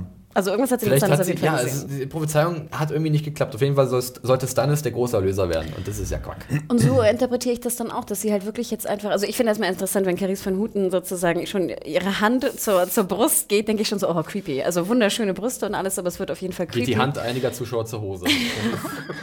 habe ich auch in den Kommentaren, muss ich auch ein bisschen lachen. Ähm, jedenfalls ähm, fand ich, die Szene habe ich so interpretiert, dass sie einfach wirklich, wie, wie Mario das schon angedeutet hat, einfach jetzt extrem mal erschöpft ist. Also sie ist erschöpft, sie entledigt sich sozusagen ihrer, ihrer Kleidung, ihres Schmucks. Sie trägt ja immer diesen sehr dominanten ähm, äh, Stein am Ja, Hals, der ja. ja auch, ich weiß nicht, ob es in der Serie schon war, aber auch im Buch besondere Kräfte hat auf jeden Fall, der auch wichtig Wird ist. suggeriert, ja. Und ähm, Das, dann ja. habe ich das Gefühl, ich weiß jetzt nicht genau, ob es daran hängt, dass sie ihn abnimmt, aber auf jeden Fall kommt jetzt ihre wahre Gestalt zum, Vor zum Vorschein. Und so würde ich es interpretieren im Sinne von, sie ist so erschöpft, dass sie auch sozusagen die, die Anstrengung, die es bedarf, sich zu verhüllen als schöne Frau, dass sie das einfach mal abnimmt. Sie ist fix und fertig. Ich habe Und mich sich auch einfach gefragt, mal macht sie hinlegt das, und schläft. Macht sie das vielleicht jede Nacht, wenn sie nicht mit äh, irgendwie jemand Ja, anderem ins. Bett geht? Äh, ist das jetzt die, die äh, Erschöpfung? Ist das ein permanenter Zustand, dass sie jetzt, okay, jetzt ist der, sie ist schon immer eine alte Frau gewesen und jetzt ist dieser Zustand äh, für immer äh, aufgelöst, dieser Zauber? Oder ist es wirklich halt komplett an dieses Amulett gebunden und jedes Mal, wenn sie das abnimmt, weil sie hat es ja abgenommen und im nächsten Shot sehen wir, äh, ist, es, ist es einfach so ein Zauberstein. Ich würde gerne beim Amulett kurz reingrätschen. will den Zauberstein. Ähm, denn vielleicht könnt ihr euch erinnern, ich Ah. glaube, es war die vierte Staffel, da, oder war es die dritte? Ähm, da ist die Frau von Stannis, Celise, äh, in die Kammer, Ja, Kammer von Melisandre gegangen, wo sie halt nackt in der Badewanne war. Und da hatte sie keinen Stein um. Ach Man so, hat sie aber okay. trotzdem so gesehen, wie Melisandre immer zu sehen war. Und da wurde jetzt auch so ein bisschen, es gibt jetzt sehr viel Diskussion zu diesem Thema, weil das können wir auch sagen, in den Büchern gibt es diese Entwicklung noch nicht. Äh, oder einfach nicht. Was konnte wir Stein denn da? Ähm, von dem ging halt immer, der hat immer so pulsiert, hat immer sehr rot geleuchtet und es gibt halt so einen Handlungsstrang, den möchten wir jetzt auch nicht vorwegnehmen, ähm, wo halt ganz deutlich wird, dass über diesen Stein eine ganz besondere Macht ausgeht, mit der man tatsächlich andere Menschen anderen Gestalten geben kann. Und Äh, auch ein Schutz. und auch einen Schutz, genau. Also sie kann sich auch schützen vor, vor gewissen Dingen. Richtig, und, und ähm, Wie? Moment, sie kann Leute, also Illusionen damit erschaffen. Nur. man könnte sagen, sie kann äh, gewisse Illusionen erschaffen, die aber wirklich fleischlich sind. Okay. Ähm, aber das, das würde jetzt zu weit gehen. Lassen wir es einfach. Sagen wir mal, der Stein ist halt wirklich Mächtig. Magic Shit. ähm, und jetzt gibt es ja so Diskussionen zu dem Ding. Und ich habe auch so viele interessante Sachen gelesen, dass gesagt wurde, jetzt Melisandre ist eigentlich unsterblich. Äh, Es wurde auch jetzt angeblich gesagt, beziehungsweise es wurde geschrieben, dass Melisandre, äh, Melisandre sag ich schon, Carice van Houten, van Houten, van Houten, äh, bin aus van Houten, ich glaube, es ist van Houten. Carice van Houten ähm, in einem Interview gesagt hat, dass sie tatsächlich entweder 100 oder 400 Jahre alt ist in Wirklichkeit. Und sie wusste, dass dieser Twist irgendwann kommt. Äh, Das war von den Serienmachern so geplant. Äh, Und jetzt kommen wir natürlich ein bisschen rätseln. Ja, was ist das für eine Form? Äh, Ist, ist, ist sie wirklich schon seit Ewigkeiten dabei und hat viele Sachen gesehen und merkt jetzt zum allerersten Mal in ihrem Dasein, ich bin nicht mehr mächtig, ich habe ich hab, ich, ich hab gerade ein richtiges Tief, was man ihr ansieht in diesem, diesem, diesem Shot. Ich hatte irgendwie das Gefühl, dass ich mich erinnere, dass irgendwie entweder in der Serie oder in den Büchern schon mal erwähnt wird, dass Melisandre älter ist. In den Büchern tatsächlich gibt es da Stellen, wo gesagt wird, sie hat äh, sehr viel gesehen und sie hat aber auch ihren Preis für ihre Macht bezahlt. Das sind so Sätze aus den Büchern, die so ein bisschen suggerieren, dass da eventuell mehr ist, zu, äh, dass da mehr gibt zu ihrer Figur, was sich einem noch nicht auf den ersten Blick erschließt. Vielleicht ist das auch, liegt das auch so ein bisschen an anderen oder vielleicht kosmischen zu ähm, Umständen, welche Gottheiten gerade mit der meisten Macht und welche Avatare du, sind. Also wenn, wenn okay. zum Beispiel, wenn jetzt der, keine Ahnung, der, der, der, der Norden sich erstarkt und, und es auf einmal ganz Erstarkt. viele haha, White Walker gibt und ähm, es kalt wird und sowas und der Winter im Kommen ist, Dann was ja ist, dann, dann ist Dann genau, Bäume. dann, dann, sind die, dann sind die ganzen alten Götter und die ganzen kleinen Dudes da oben mit ihren Feuerbällen oder. Die Children of the Forest, mein Name. genau, die meine ich. Die kleinen Dudes mit den Feuerbällen. Und, und die sind dann im Kommen und haben die, Die meiste. Die Old Gods die, genau, und haben die meiste Macht. Und wenn der Komet da ist und wenn der, der, der, äh, wenn, wenn es viele Drachen gibt und wenn so, dann, dann ist der Gott des Feuers vielleicht ein bisschen bevorteilt und, Wer auch die, weiß. und auch die Avatare auf Erden des Gottes haben dann bessere Sehkraft und so. Aber würde das dann bedeuten, im Umkehrschluss, dass jetzt sozusagen durch den Verlust der Schlacht äh, hat Melisandre sozusagen, muss einmal kurz alte Frau sein, weil sie das nicht mehr hochhalten kann? Oder? Nee, nee, das ist, glaube ich, eher so eine psychosomatische Sache vielleicht, in Verbindung mit dem. Ich würde es, wie gesagt, ich würde immer noch sagen, das ist jetzt kein Zustand, der bleibt. Ich würde es einfach mehr so Nee, das als glaube ich auch nicht. Abschminken Ja. von Ich finde es Melisandre ja, äh, immer interessant, dass wir halt, das habe ich auch gelesen, dass halt Melisandre Ewigkeiten auch so ein Sexobjekt war in Game of Thrones.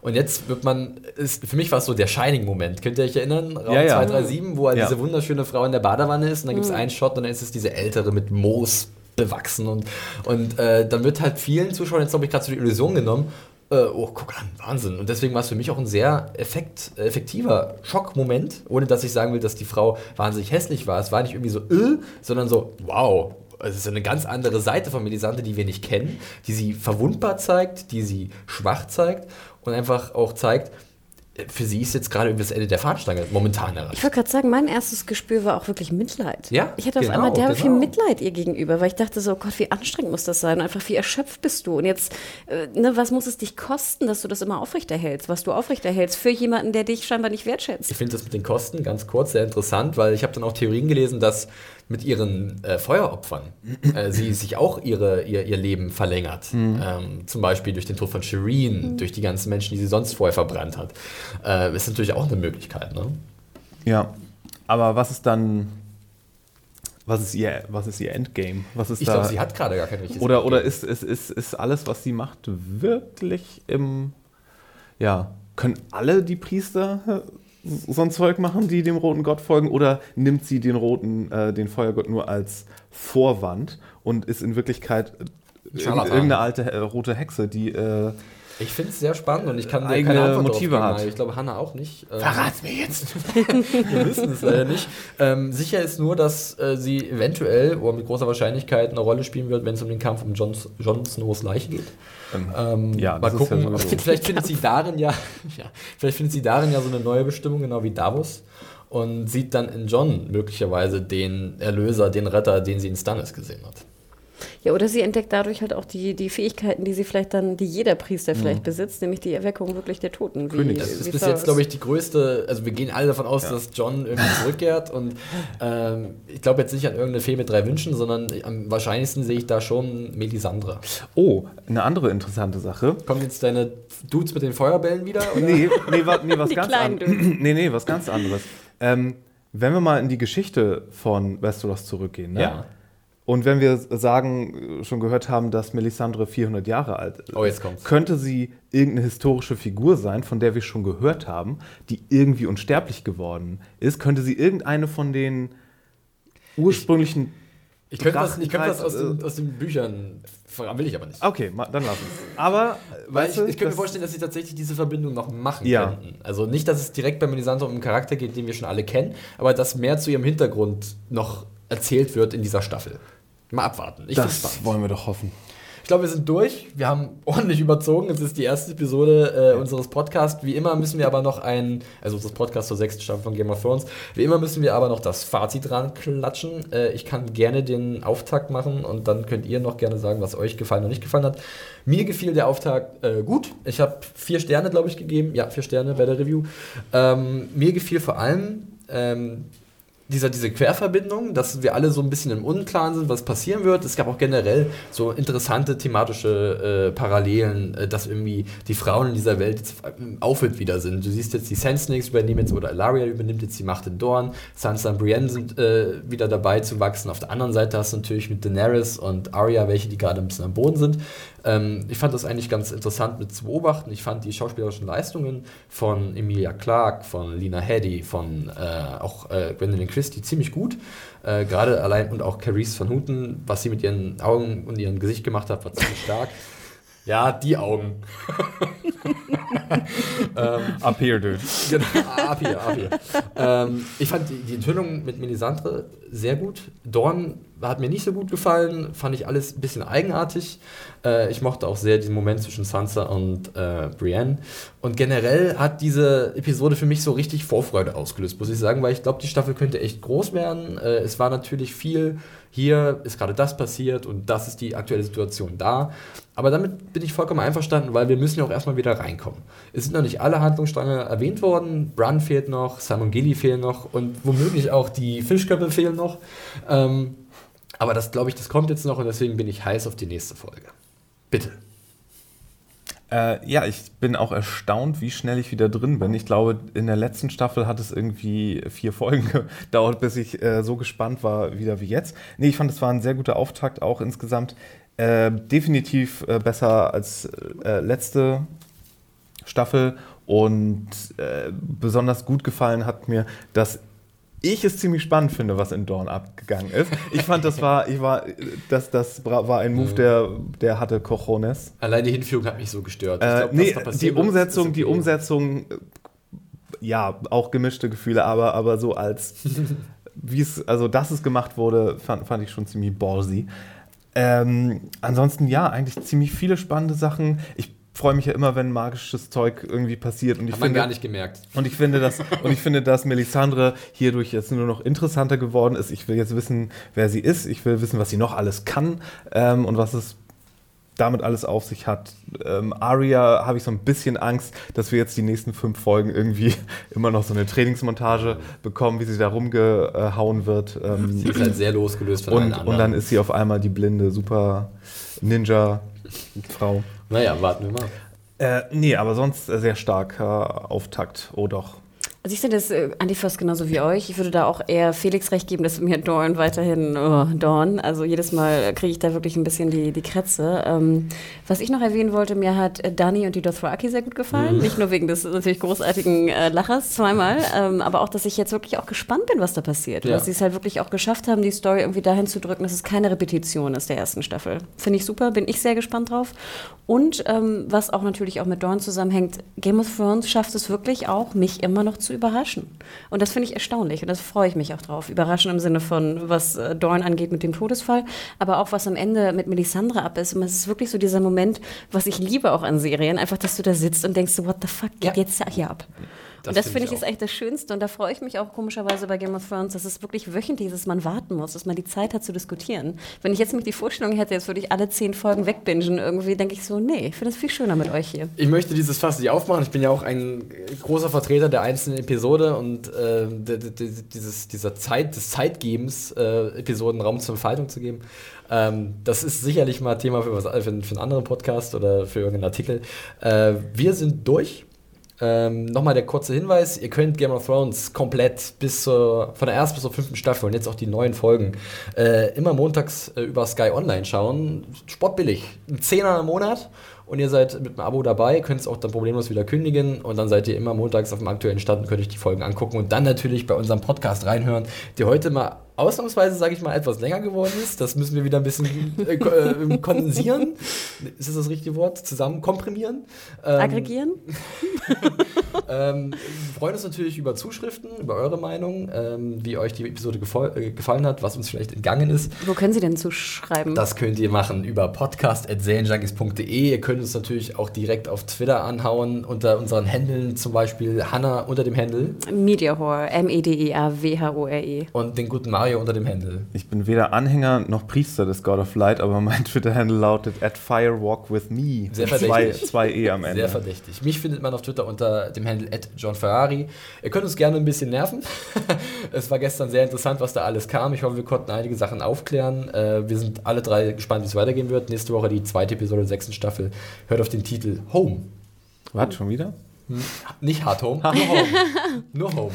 Und noch übrigens einen ganz lieben Gruß an den lieben Asia Boy, der oh uns ja. sehr reich beschenkt hat mit ganz vielen Süßigkeiten. Ähm, und dazu heute Nachmittag mehr im anderen Podcast. Genau, die Kollegen äh, scharren schon mit den Hufen, die sind nämlich danach uns dran und reden ein bisschen über Fear the Walking Dead, die dritte Episode. Ah, gern. Der zweite Podcast-Bashing hier. Oh Gott, oh Gott, ich möchte hier nicht irgendwie, dass sich hier so ein Kampf um, um die Podcast-Vorherrschaft entspinnt. Das wäre ja zu Game of Thrones-esque, möchte ich meinen. Team GOT.